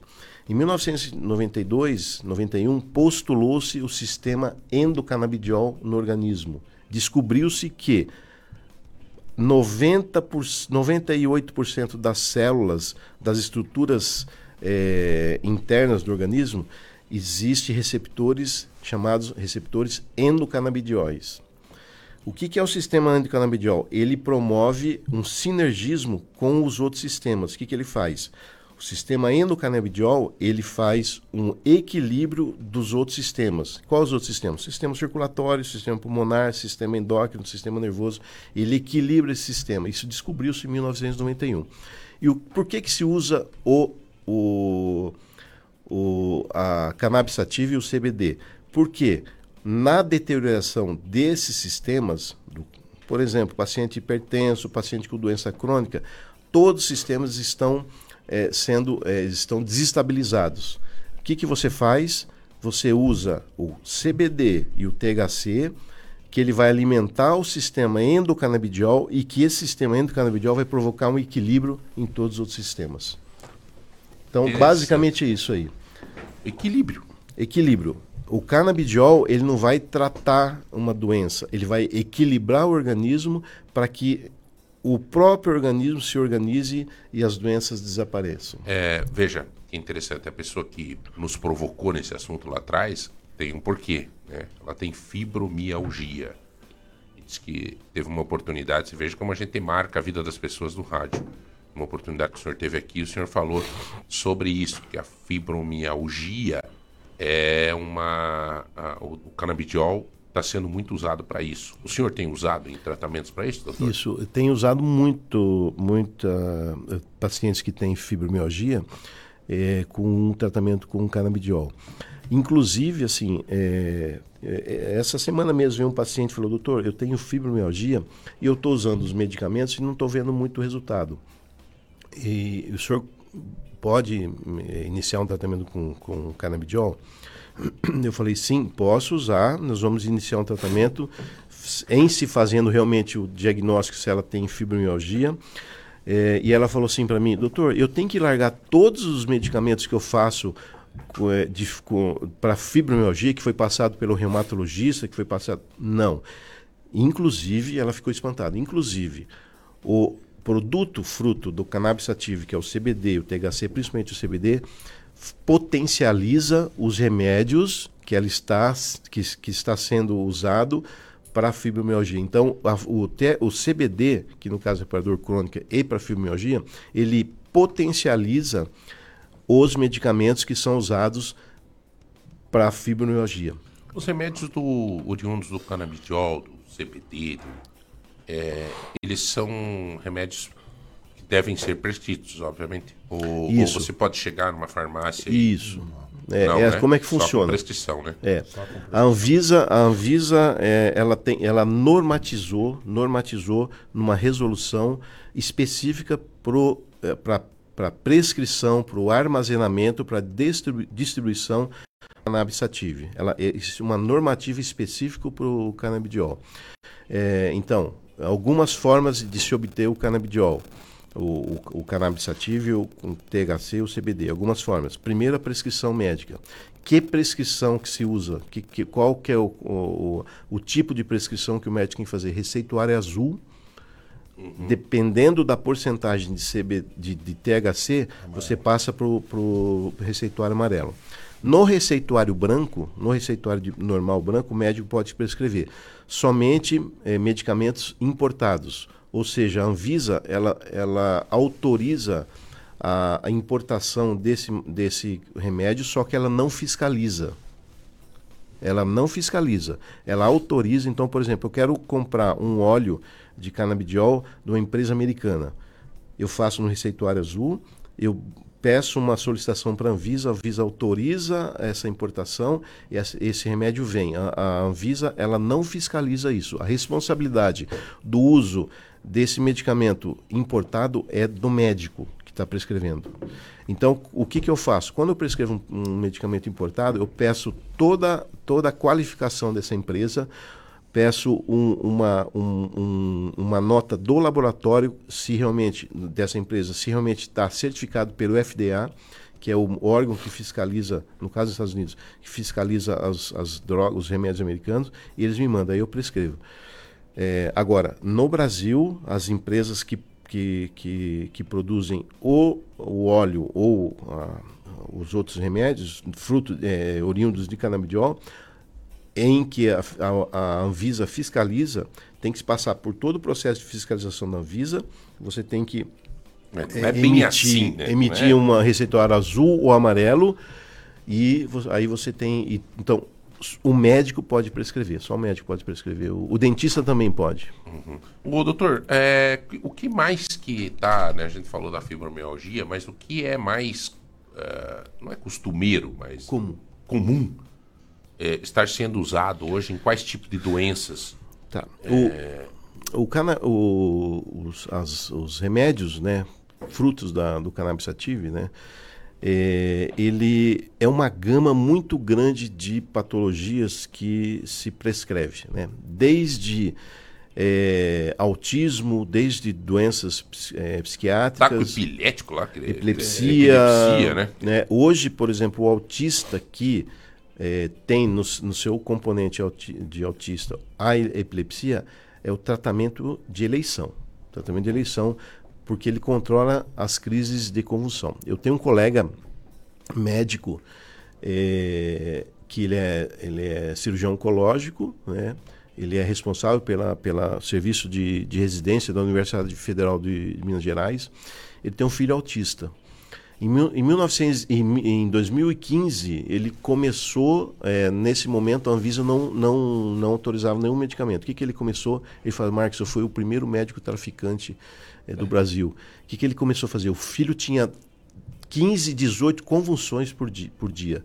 Ele, ele plantou a, a, o canal. Era, era autista ou epilético? Autista, com epilepsia. Nossa. Autista com epilepsia. É, e de, tem, tinha outras, tem outra síndrome também. E o que, que ele fez? Como ele não conseguia o óleo, ele começou a produzir. Aí ele entrou num processo de solicitação para o juiz é, autorizar a plantação tal. No final, aí depois de um tempo o juiz autorizou. Mas é, ele passou de 15 convulsões por dia, logo passou para 6, 7. Hoje ele não tem mais convulsão. Filho, é, filho do médico. Então, assim, é, agora, o meu, o meu foco no, no dia a dia é dor. Eu trabalho bastante com dor. Só que por trás da dor você tem paciente ansioso, você tem paciente depressivo, você tem pacientes, por exemplo, a doutora Adriana me encaminha pacientes com, com pacientes pós-menopausa que tem uma, uma instabilidade é, emocional grande, então isso ele controla tudo isso aí. Agora meu foco é dor, eu trabalho dor, dor crônica, principalmente dor crônica, onde, eu, onde a gente tem a oportunidade de prescrever é, o canabidiol. Aliás, faz parte do meu arsenal terapêutico, não é só o canabidiol, existe um monte de remédios é, que a gente usa no tratamento da dor crônica e o canabidiol faz parte. O, o grande diferencial do canabidiol é que a gente passa, esses pacientes que, que são pacientes que, que têm dor crônica, a gente usa uma gama grande de medicamentos né, para dor, desde, desde analgésico mais, mais fraco até uma analgésico de potência alta, tipo morfina, que a gente prescreve também. O que, que eu observo nesses pacientes? É, esses pacientes começam a diminuir o uso das outros, dos outros remédios. Sim. Então, ele passa a ser a, a usar uma polifarmácia, ele sempre está usando uma polifarmácia, ele vai passar para monodroga, ele seja, daqui um, num, num tempo é, de tratamento, ele diminui muito esse, esse, essa, essa gama de, de, remédios. de, remédios. e passa a ter um. E o interessante, o canabidiol, a gente sempre fala que o menos é mais. A gente vai diminuindo, a gente começa com, com uma concentração é, diária e com o passar do tempo a gente vai, começa a diminuir, diminuir e a gente come, aí no final do tratamento esse Ô, paciente doutor, só para a gente dar um encaminhamento aí no beijo, né, que nós deixamos o beijo para trás, é, daqui a pouco nós. Mas eu queria te pedir uma coisa, é, a dor crônica, qual que é a diferença da dor crônica e a dor a dor crônica é aquela que permanece Isso. ou é aquela que vem forte e passa? É, qual que é essa? Eh, João, eu admiro, você é um âncora mesmo. É fundamental a tua pergunta, né? Isso é importantíssimo, né? A, a, o direcionamento da coisa é. tem que ser um cara. Não, mas é, é interessante essa pergunta. Cara, é interessante. Né? tenho, porque... É, o que, que é. Existem dois tipos de dores. Vamos, vamos, classificar assim: a dor aguda e a dor crônica. O que, que é a dor aguda? Dor aguda, eu saio aqui do teu, do teu estu, é, estúdio. estúdio, né? Subo a escada ali, torço o meu tornozelo, faço um entorse de tornozelo e tem uma dor. Isso é dor aguda. Isso é tá. dor aguda. Uhum. Aí vou lá, procuro um ortopedista chamado Dr. Marcos Tenório e fala assim... Vai ter que é, operar. Vai ter que operar. Ixi, lascou. É, ele vai ter... Não, vai ter que... Vamos fazer um tratamento conservador. Você vai ter que fazer repouso, vou te imobilizar. Você vai ficar três semanas Perfeito. e tomando anti-inflamatório. Três semanas desapareceu. Isso é dor aguda. Dor crônica. O indivíduo... Vamos colocar o mesmo exemplo. O indivíduo sai daqui ele, ele torceu o tornozelo, ele vai lá no doutor Tenório e ele fala assim: olha, você vai ter que usar três semanas um imobilizador, tomar anti-inflamatório, e o cara não faz isso. Ah, não quero nem saber, esse médico está louco. E vai, vai, vai. Ele volta seis meses depois do meu consultório e fala: doutor, estou com dor uhum. ainda. Então, o que aconteceu? O processo de, de, de, de dor, ele persistiu de, acima de três semanas para seis meses. Isso é dor crônica. Então, é, mais especificamente, né, a gente, é, existe duas vias no sistema nervoso. a via de dor aguda e a via de dor crônica. A via de dor, dor aguda, ela vai e volta rapidamente e resolve o problema. A dor crônica, ela, ela essa via persiste, o, o estímulo persiste. Quando a, acima de seis meses, o que, que acontece? O próprio organismo fala assim: isso faz parte do meu organismo.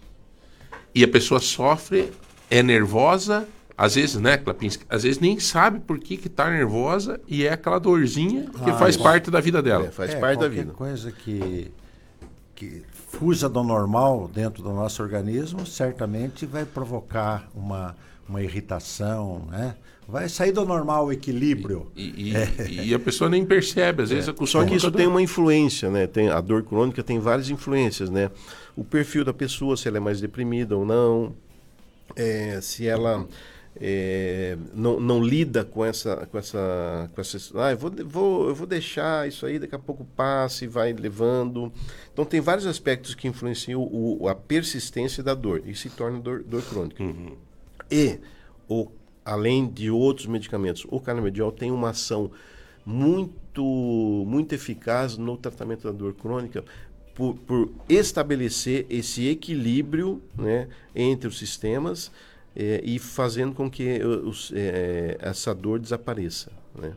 Existe, existe estudos que mostram né, exames assim, você eh, se faz uma ressonância e o, o, eh, no organismo existe o trato da dor, né, que são sistemas que, que caminham, que fazem o- esse trajeto da dor. No- tem alguns exames que marcam muito efetivamente esses trajetos da dor, de dor crônica. Então isso não é, não é questão psicológica, é uma questão fisiológica, fisiopatológica, onde você tem no, no próprio organismo, nos, nos tratos da dor, uma evidência muito muito forte nos exames e marcando efetivamente eh, esses, essas, esses caminhos da dor. Né? E o canabidiol faz o equilíbrio eh, desse, desse sistema e, por consequência, trata a dor. Eu tenho um resultado muito bacana com, com esse tratamento. cara. Legal, legal. Olha, gente, tá aí uma oportunidade. Você pode ter mais informações com o Dr. Marcos Tenório. É, o doutor atende ali no, no San Camilo, né? É... Olha que interessante, é uma pergunta de um amigo aqui. Manda um abraço para todos. Conhecidíssimo, nosso. Acho que posso dizer. Muito bom o programa. Posso dizer o nome do DJ? Oh, o DJ. grande DJ. Conhecido. né? Ele diz assim: ó, se o objetivo é estabilizar, eu não posso usar recreati- recreativamente. Qual é a diferença? Então, eh, voltando ao, início lá da minha fala. Eh, Não, boa pergunta. Eh, existe uma diferença muito grande entre uso recreativo e uso medicinal. Eu não posso usar, fazer, usar o mesmo produto que eu, que eu uso recreativamente para tratar dor. Não se faz isso. Por quê? Porque esse produto usado recreativamente eh, não, se, não, se tem, não se sabe a origem, não se sabe concentração, não se sabe quanto que tem de THC, não se sabe quanto tem de, de CBD e, primeira coisa, é proibido por lei. Nosso país proíbe o uso recreativo de cannabis sativa. Ponto. É, a mistura, dá para se dizer, a mistura que tem aí, ninguém sabe.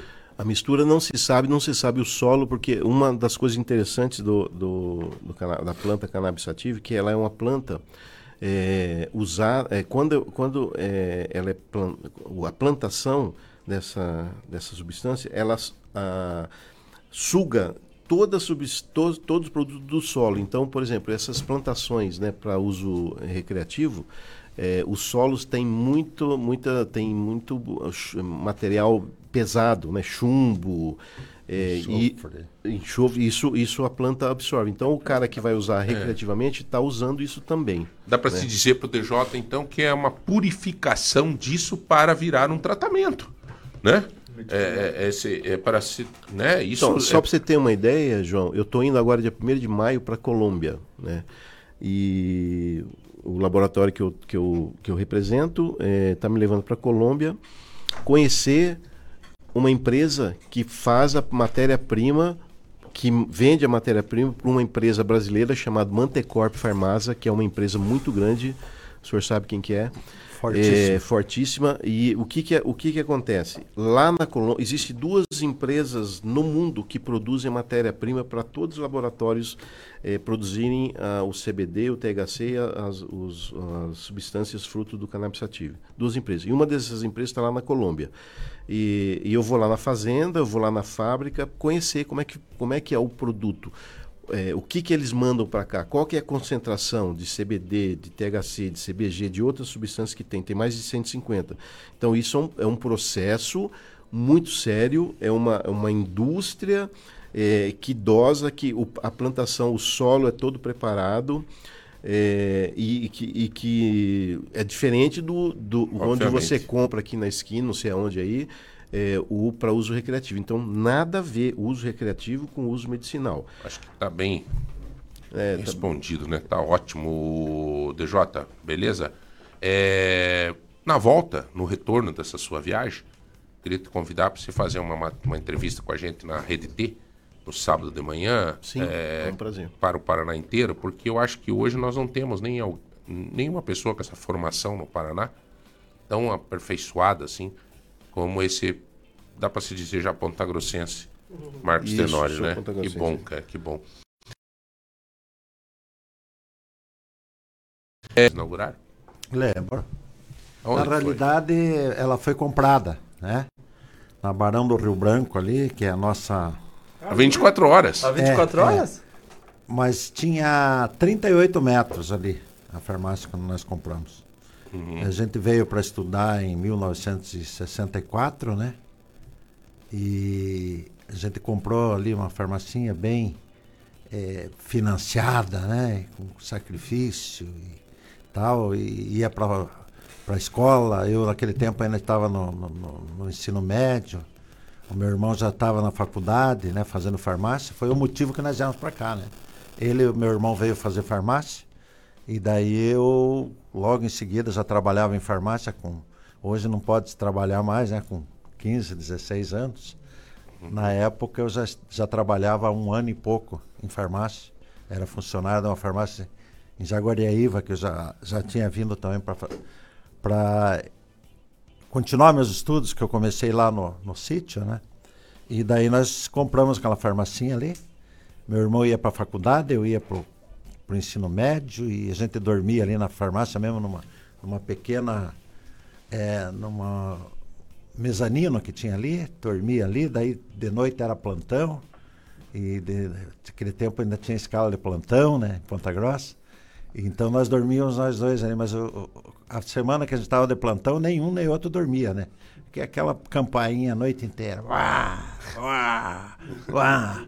Então no, no dia seguinte estava todo mundo mal dormido, tanto eu como ele. então foi ali o início. E o porquê do nome Fleming? Fleming é em homenagem ao descobridor da penicilina, Alexander Fleming. Ah, legal. Esse, às vezes até me perguntam, né, fazendo um pouco de Diz, você é Fleming por parte de mãe ou parte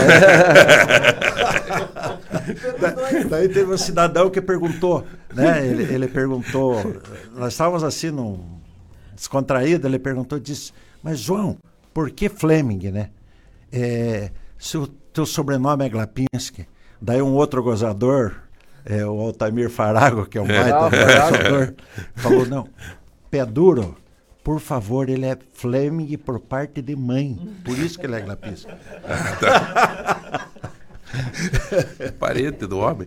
É, parente do homem. Bom, é, hoje, dia 25 de abril, eu agora recebi aqui uma mensagem da Darcy, que é dia do amor.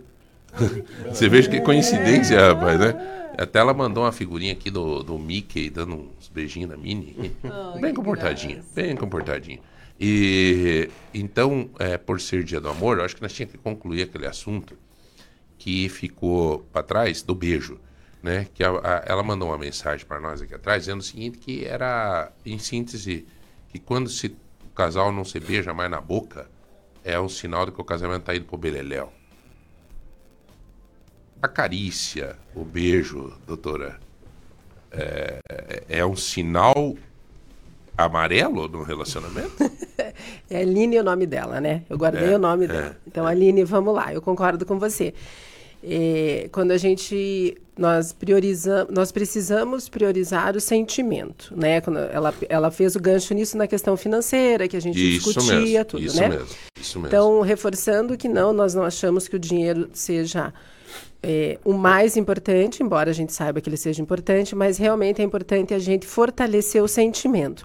Quando a gente fala de beijar na boca, de pegar na mão, dos abraços, é, isso faz com que você tenha um, você tem que despender um cuidado para com o seu parceiro, porque a rotina do dia a dia, a nossa praticidade, por vezes, atropela isso. Faz com que você deixe de pegar na mão, faz com que você deixe de abraçar, faz com que você não elogie. E é o que eu falo sempre nos nossos, nos nossos bate-papos, né? É importante você elogiar a pessoa que está com você, é, é importante você. É, verbalizar o que você sente, o que você admira. Né? Nós gostamos de ouvir. O nosso parceiro também gosta de ouvir. A questão de quando você fala, isso é muito comum, né? As pessoas falam assim: ah, não, já parei de beijar na boca, então agora a coisa já está caindo mesmo. Por quê? Porque o beijo na boca é uma troca, né? É uma troca de, de sentimentos. Você se dispõe, você entrega o que você tem, porque a boca é algo que você manifesta para falar, você manifesta para comer, então ela é um órgão que ela é visto como é, importante como uma, um importante órgão até não não só sensual, mas sexual também. Então a gente às vezes não valoriza essa questão. Por isso que fala, puxa, deixei de beijar na boca. A mulher às vezes cobra, você não me beija mais, você não me beija mais. Não é só a sensação do beijo em si, é a entrega. Quando você está beijando na boca, você está entregando o teu corpo, você está entregando a tua alma, você está entregando algo que faz com que, que promova a sua, a, sua, a sua existência, né? Que é a sua boca, por onde você toma água, por onde você troca a respiração, por onde você se alimenta. Então, a questão do beijo, ela tem esse significado. Agora, o que, que a gente precisa fazer? Nós precisamos demonstrar sentimento. Então, beijar na boca, nem sempre você vai chegar, você vai dar beijo demorado, beijo de língua, mas você pode beijar sim. Você cria esse cuidado de beijar na boca, de pegar na mão, de abraçar quando você faz isso, você está mostrando para a pessoa que está com você que você está se apossando do que ela está te oferecendo. E ela está te oferecendo melhor. Então, realmente, é, isso faz parte todo dessa cumplicidade que a gente fala para nós caminharmos para a nossa vida sexual. É. Bom, tá aí, gente. Eu acho que estamos bem, bem informados hoje no I Love You e tudo mais, né? Eu acho que. Eu acho que. Né? É, então agora eu só queria, antes de nós dar sequência, deixar você agora com fome. Né? Porque o cardápio do dia hoje da galera aqui que está mandando o cardápio popular Pantarolo, vamos deixar o Klapinski. O Klapinski é a primeira vez que vem no programa aqui para ele saber como é que funciona. Então veja bem, Klapinski. Olha aqui, ó. Ela vai concorrer a 150 reais em compra do Tozeto e vai concorrer a 5 quilos de feijão pontarolo. Ela mandou aqui para alertar as outras donas de casa, os homens que estão em casa fazendo almoço, né? Que nem o Tenório, às vezes ele faz almoço lá na casa dele. O Tenório sabe temperar um feijão com, com folha de, de louro, ó, viu? É, Tenório, um grande temperador de feijão. Ah, aqui, ó. A Vera vai fazer feijão pontarolo, arroz, machixe refogado. O que, que é isso? O que, que é isso? O que, que é machixe? Machixe. É uma, é uma, um legume que ele, ele puxa, como é que eu faço? É uma raiz? É, machixe é uma refogado, delícia, machixe. ovo frito, salada de tomate. Tá? Agora veja aqui, Klapinski, em homenagem a você, a- a- aos colaboradores da Fleming, uma quirera com costelinha suína. É o almoço da Ana Rodrigues hoje. Todo, todas essas comidas aí eu adoro. Quem que não gosta? É? Quem que não gosta? Aqui, ó. Arroz, feijão, uma salada de repolho temporada, temperada com limão. Tá? Maravilhoso. É, macarrão e macarrão. É demais também, aí ficou muito carboidrato, né? Misturou tudo. Hã? Não? O que mais? Vamos achar mais um aqui pra, pra nós sair tudo com fome aqui. Tem um aqui que eu li agora há pouco que tem mandioquinha frita. Isso é bom. Mandioquinha frita. Tá? Deixa eu contar até que essa viagem que eu fui pro Chile, eles nunca tinham comido mandioca, eles não sabiam o que era mandioca. Lá no Chile, um, um chileno me perguntou. Ué? Não É macaxeira, né? É, não, daí nós tivemos que explicar, mostrar no Google, eles nunca tinham comido mandioca. Ah, não conhecem. Não conheciam mandioca. Pensei que tinha outro nome. Agora, o caboclo aqui vai fazer arroz, feijão, carne de panela com mandioca, salada de alface e um suco de maracujá. Hã? Aí é pra acabar, rapaz. Aí é pra acabar. Aí é pra acabar. Os caras judiam da gente. Você sai daqui que sai. Então nós vamos ter que chamar. Nós vamos ter que chamar o intervalo, né, brother? Eu, eu tenho que fazer. Hã? Ó, hoje vai ter. Imagine, hoje vai ter feijoada, mas numa plena terça-feira, amiga. Bora trabalhar de tarde. É, como é que você vai trabalhar à tarde, Lua? Que barbaridade. Bom, só para fazer um comentário aqui, o Zé Milton, presta atenção. É, nós temos uma situação que aconteceu aqui em Ponta Grossa no sábado, e eu quero fazer aqui um, um rápido comentário. Um, um, um servidor terceirizado da Secretaria de Estado da Saúde do Paraná resolveu dar uns tiros dentro da Regional de Saúde. Ele pegou a arma e deu uns tiros aqui em Ponta Grossa. Por quê? Por quê? Ele, ele é da empresa EquipSec. Ele não recebia há três meses da empresa de segurança. E, desesperado e tal, tal, tal, foi ao limite. Claro, foi detido, foi levado para ser atendido, eh, psicologicamente abalado e tal. Não, não justifica jamais isso.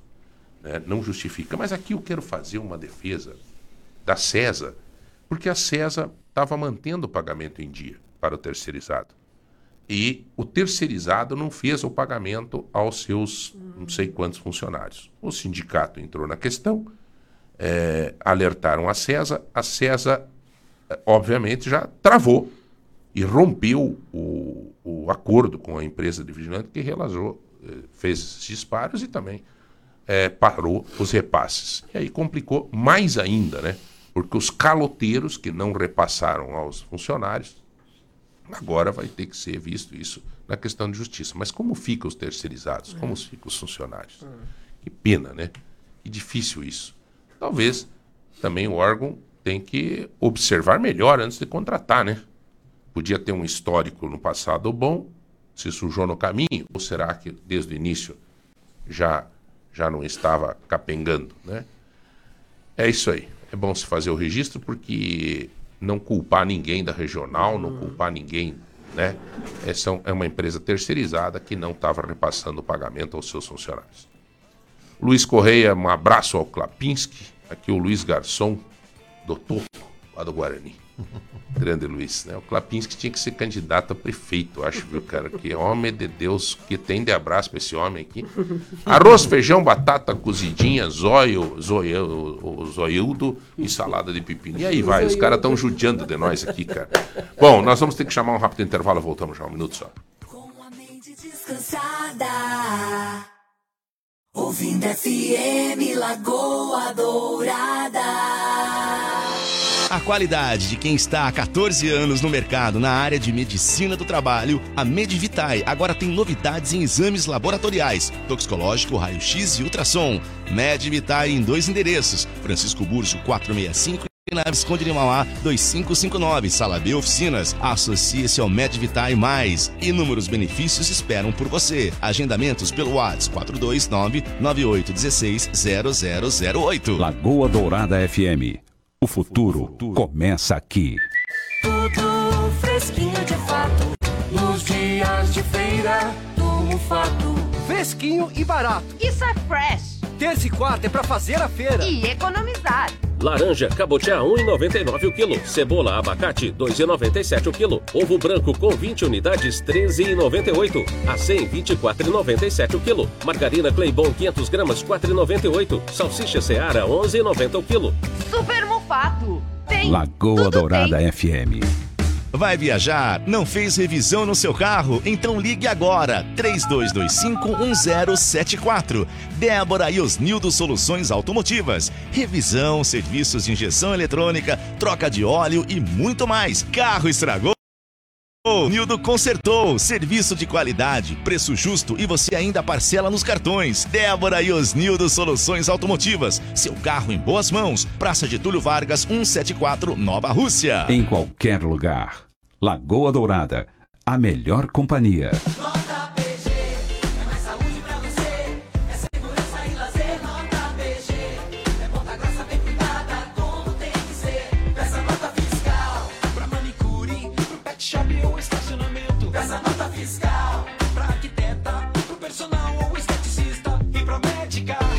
Festa PG. A cada 500 reais em notas, concorra a um carro zerinho e mais 10 prêmios de 5 mil reais. Ponta Grossa 200 anos. Trabalho sério. Lagoa Dourada. A Rádio Lagoa Dourada FM está com você em todos os lugares. No rádio, em 105.9 e 90.9 FM. Através do aplicativo e no site www.radiolagoadourada.com.br. Uma qualidade e bom gosto, com programas de entrevistas, muita notícia, Falamos ao vivo da Avenida General Carlos Cavalcante. esportes e música muito bem selecionadas. Rádio Lagoa Dourada FM, todos os dias, em todos os lugares, para deixar o seu dia muito melhor.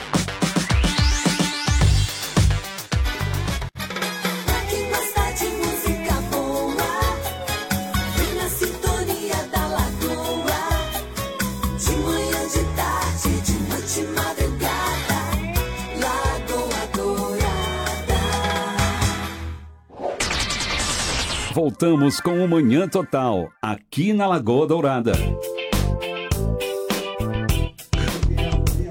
Ó, tamo no ar. São, aqui, rapaz, tem dois programas.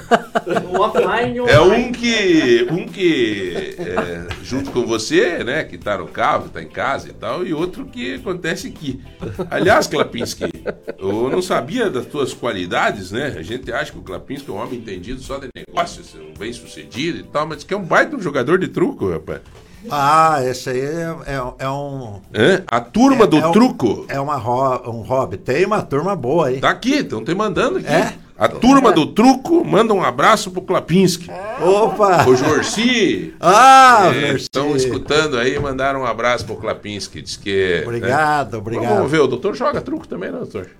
Não. Cara, no tempo de faculdade eu até jogava truco. Agora mas depois- esqueceu, né? Esqueci. É, hoje em mas dia ah, é uma- meus, a minha- meus filhos gostam de truco, É. poker, eu não, carta eu não curto Não, muito. também não, Eu é. gosto mais do rock and roll. viu? Ah, é sim, né? Uma bateria. Aliás, doutor, vamos repetir. Vai ser sábado, né? Então, sábado no Estação PG, já estou fazendo propaganda pro, pro Jefferson, que é o dono lá. tranquilo, cara, meu É, amigo, o que que acontece? né? Eu tenho uma, uma, uma banda de médicos, né? Uhum. Só que quando eu, eu, eu morei em Guarapuava por muitos anos, né? E vim para cá. E, a- e os componentes ficaram lá em Guarapuava. E nós temos essa banda há mais de, sei lá, 18 anos, né? Uhum. E sábado agora, dia 29, né? Dia 29, nós estaremos tocando no Estação PG Rock and Roll clássico. Elvis Presley. Ai, cara. É isso, é. O senhor é- Eu toco batera. Batera, ó, que jóia. E aí vai o, o- o clássico, né? Depois até o nacional, internacional, o pessoal gosta bastante. Eles vão gostar. Aqui todas as paredes são azuis. Mais ou menos, né? Boate azul, né? Doente de amor, procurei remédio. Esse é o Klapinski, quando a gente toma um chopp, começa a cantar Ah, isso aí. Tem em inglês. ele canta. E a, e a banda, assim, é uma, começou numa brincadeira e ficou sério. Então, no dia 6 de, dia 6 de maio, vai ter um evento lá em Guarapuava e que a, que a banda Capital Inicial vai tocar. E nós vamos fazer a abertura da banda. Que show, Fazer a abertura da banda. rapaz. Fazer a abertura. Aí sim, hein? É, o cachê é, bem diferente. Ah, né? não, Mas- claro, claro, claro. Mas o importante é abrir o show do Capital. Uma banda, meu Deus do céu, histórica. O público né? vai estar Rudinho, grande, né? Rudinho Ouro É, Preto. porque e, vocês né? individualmente talvez não conseguissem, né? Ah, ah, não, não, tá aí, fechou. Fechou. Então, sábado agora, tá marcado? Estação vamos PG, Lá? vamos Vamos, lá. lá? Vamos? Então vamos lá. Vamos lá prestigiar lá. Vamos lá. Até porque o lugar é maravilhoso. É, o Que Estação ser? PG. A gente começa a tocar nove e meia. Ah, então eu vou correr a. a- Tenório, ah, eu vou que correr a corrida do a Night Fantasma Night Room lá às 7 e pouco, 7 e 15 acho. Então que é já a vai direto. Daí eu vou correndo até. É, é. O Estação PG tem uma coisa que eu nunca vi coisa igual. Você chega e você pede, assim, tipo uma caipira. Em três minutos eles te trazem. Eu até falei pro cara, deve ter um balde de caipira. lá, Você chega e mete o canecão dentro. Não, e não é só a caipira, é tudo o que É você pede. rápido. Muito bom. Você já foi lá, Clapinho? Já. É impressionante a rapidez. Tanto que eu chamei o Jefferson lá e falei, escuta, como é que é o sistema de vocês? Ele disse, João, a gente acabou investindo muito em colocar gente na produção. Então ali é digitalzinho, né? Sim. Você já passou no, no celularzinho, ele indica lá, tem um monte de gente trabalhando lá dentro. Então a agilidade de servir. Tem uma Impressionante. É, o Jefferson, é um- ele era representante do laboratório. Conheço o Jefferson faz 18, 20 anos. Ele, ele, ele, ele tem um sócio, acho que é o irmão dele, mas É, a o pessoa- irmão, é, é. Ele, ele abriu aquilo lá, falei, Jefferson, eu te admiro. Eu- ele foi, foi, e hoje é um sucesso, né? É, Estação Estação PG, PG. se você chegar tarde lá, você não consegue lugar. Corta ali, depois vamos mandar pra ele essa propaganda que a gente fez pra ver se sábado não sai alguma coisa lá, uma marmita. né? Tá bom? É Ô, João, doutora, deixa, diga lá, deixa eu me manifestar aqui só um pouquinho na questão do A CBD. única que fala sério aqui, né? Não, na questão do CBD é que a gente tem feito, o Marcos está estudando bastante nisso e nós estamos fazendo um, um acompanhamento agora para auxílio nas mulheres com baixa de libido. Tá? Então, assim, isso vem para mostrar que essa minha, esse meu objetivo de fortalecer, de empoderar a mulher, de acreditar nessa questão da, do, do- da cumplicidade, da sexualidade. Então, é mais um propósito e mais um compromisso dizendo para você, mulher, que libido não é unifatorial, não é um fator só, ela é multifatorial. Então, às vezes a gente pensa que é só hormonal, às vezes é só emocional. Então, hoje a gente tem muita coisa para auxiliar. E hoje a gente está fazendo um trabalho muito legal e está tendo resposta bem satisfatória também. Então, o CBD vem com uma, com uma proposta muito boa. Legal. É o casal que vai revolucionar ah, esse tema, né? Eu não tenho dúvida disso. É legal ter essa oportunidade de ter vocês aqui hoje, gente. Olha, são 9h54, nós 10 horas a gente entra em, em rede aqui, então nós temos que 10 horas acabar o programa. É, vamos fazer rapidamente, Zé. Fala aí quem ganhou o sorteio de hoje. Pra gente já é, presente da loja MM. Mercado Móveis, um kit frigideiras. Obrigado, família Paulic. Diga lá. Hoje quem ganhou foi a Fernanda. Fernanda. 7742. E o brinde surpresa da Ju é amanhã, É né? amanhã. Amanhã a Jennifer vai estar conosco. A Chica Baby, além de você concorrer aos 100 reais em compra, você tem 20% de desconto se você chegar lá e falar que está no nosso programa, tá? É, Pontarolo, 5 quilos de feijão, também nós vamos sortear venda o cardápio aqui do dia, tá? Senhores, olha, nós tivemos um programa hoje muito.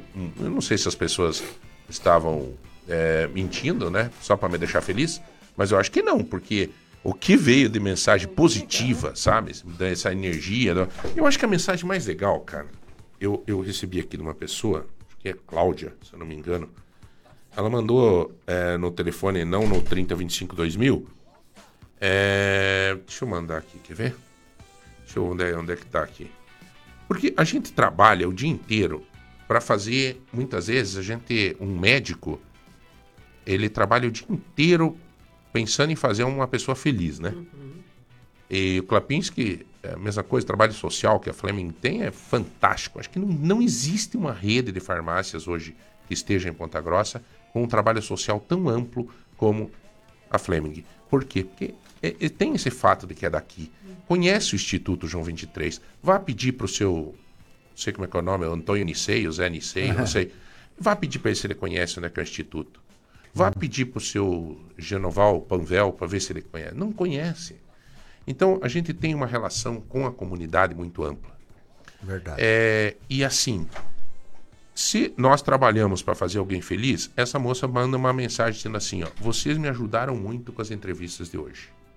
Eu acho que fechou. Acabou. Valeu. precisa mais Valeu, nada. cara. Valeu. Valeu, obrigado. Valeu, entende, Cláudia? Obrigado aí pela mensagem. Vocês me ajudaram muito com a entrevista de hoje. Viu, Rodolfo? Eu acho que é essa a nossa missão, cara, na comunicação. É tentar fazer com que a vida das pessoas fique melhor. Que seja uma, mas deu. Eu tenho certeza que foi muito mais pessoas atingidas. Inclusive, teve coisa neste programa que serve para minha vida, que serviu para mim, para repensar um pouco. Para repensar um pouco. Para valorizar, para chegar em casa antes de dar um abraço, primeiro nos filhos, abraçar a mulher, né? Mais uma pessoa aqui agradecendo, tá, tá, tá. É, Eu acho que é isso aí, galera. Fechamos, cumprimos a nossa missão de hoje. Obrigado, Plapinski, pela presença aqui. O prazer foi meu. Eu, eu adoro conversar com a comunidade né, e os meios de comunicação, é, porque nós temos uma parceria muito forte com a comunidade, né?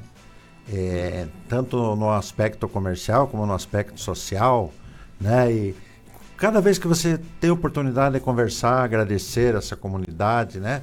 Que são nossos parceiros que nos mantêm em pé, é, é muito É importante. importante. Obrigado. É, doutora Adriana Lopes, empoderadora de mulheres, especialista em ginecologia regenerativa, estética íntima e saúde sexual. Brigadaço, Um doutora. beijo pra todos. Bom demais estar aqui. Até a próxima. É, Instagram? Doutora, escrito, doutora Adriana Lopes, arroba... É doutora, Doutora Adriana, Adriana Lopes. Lopes. Arroba. É isso aí. Arroba doutora Arro- Adriana Arroba doutor, doutora, escrito Adriana Lopes. Querido amigo Marcos Tenório, sabadão tamo junto, irmão. Sabadão, tô... deixa, deixa eu passar meu Insta também. Mas, claro. Marcos Underline Tenório. Esse, esse é o eh, Marcos Underline Tenório. Tenório. É, agora eu, eu estou num projeto aí de movimentação do meu Insta, então o pessoal vai começar Ah, a ver é? algumas coisas. É. Então vamos colocar sempre que a gente fizer Isso, as é, matérias, a gente tá movimentação. sempre. E né? o, foco, o foco vai ser basicamente do- dor, as terapêuticas da dor, né? E junto com canabidiol, junto com procedimentos minimamente invasivos para dor que a gente faz e o dia a dia da gente aí.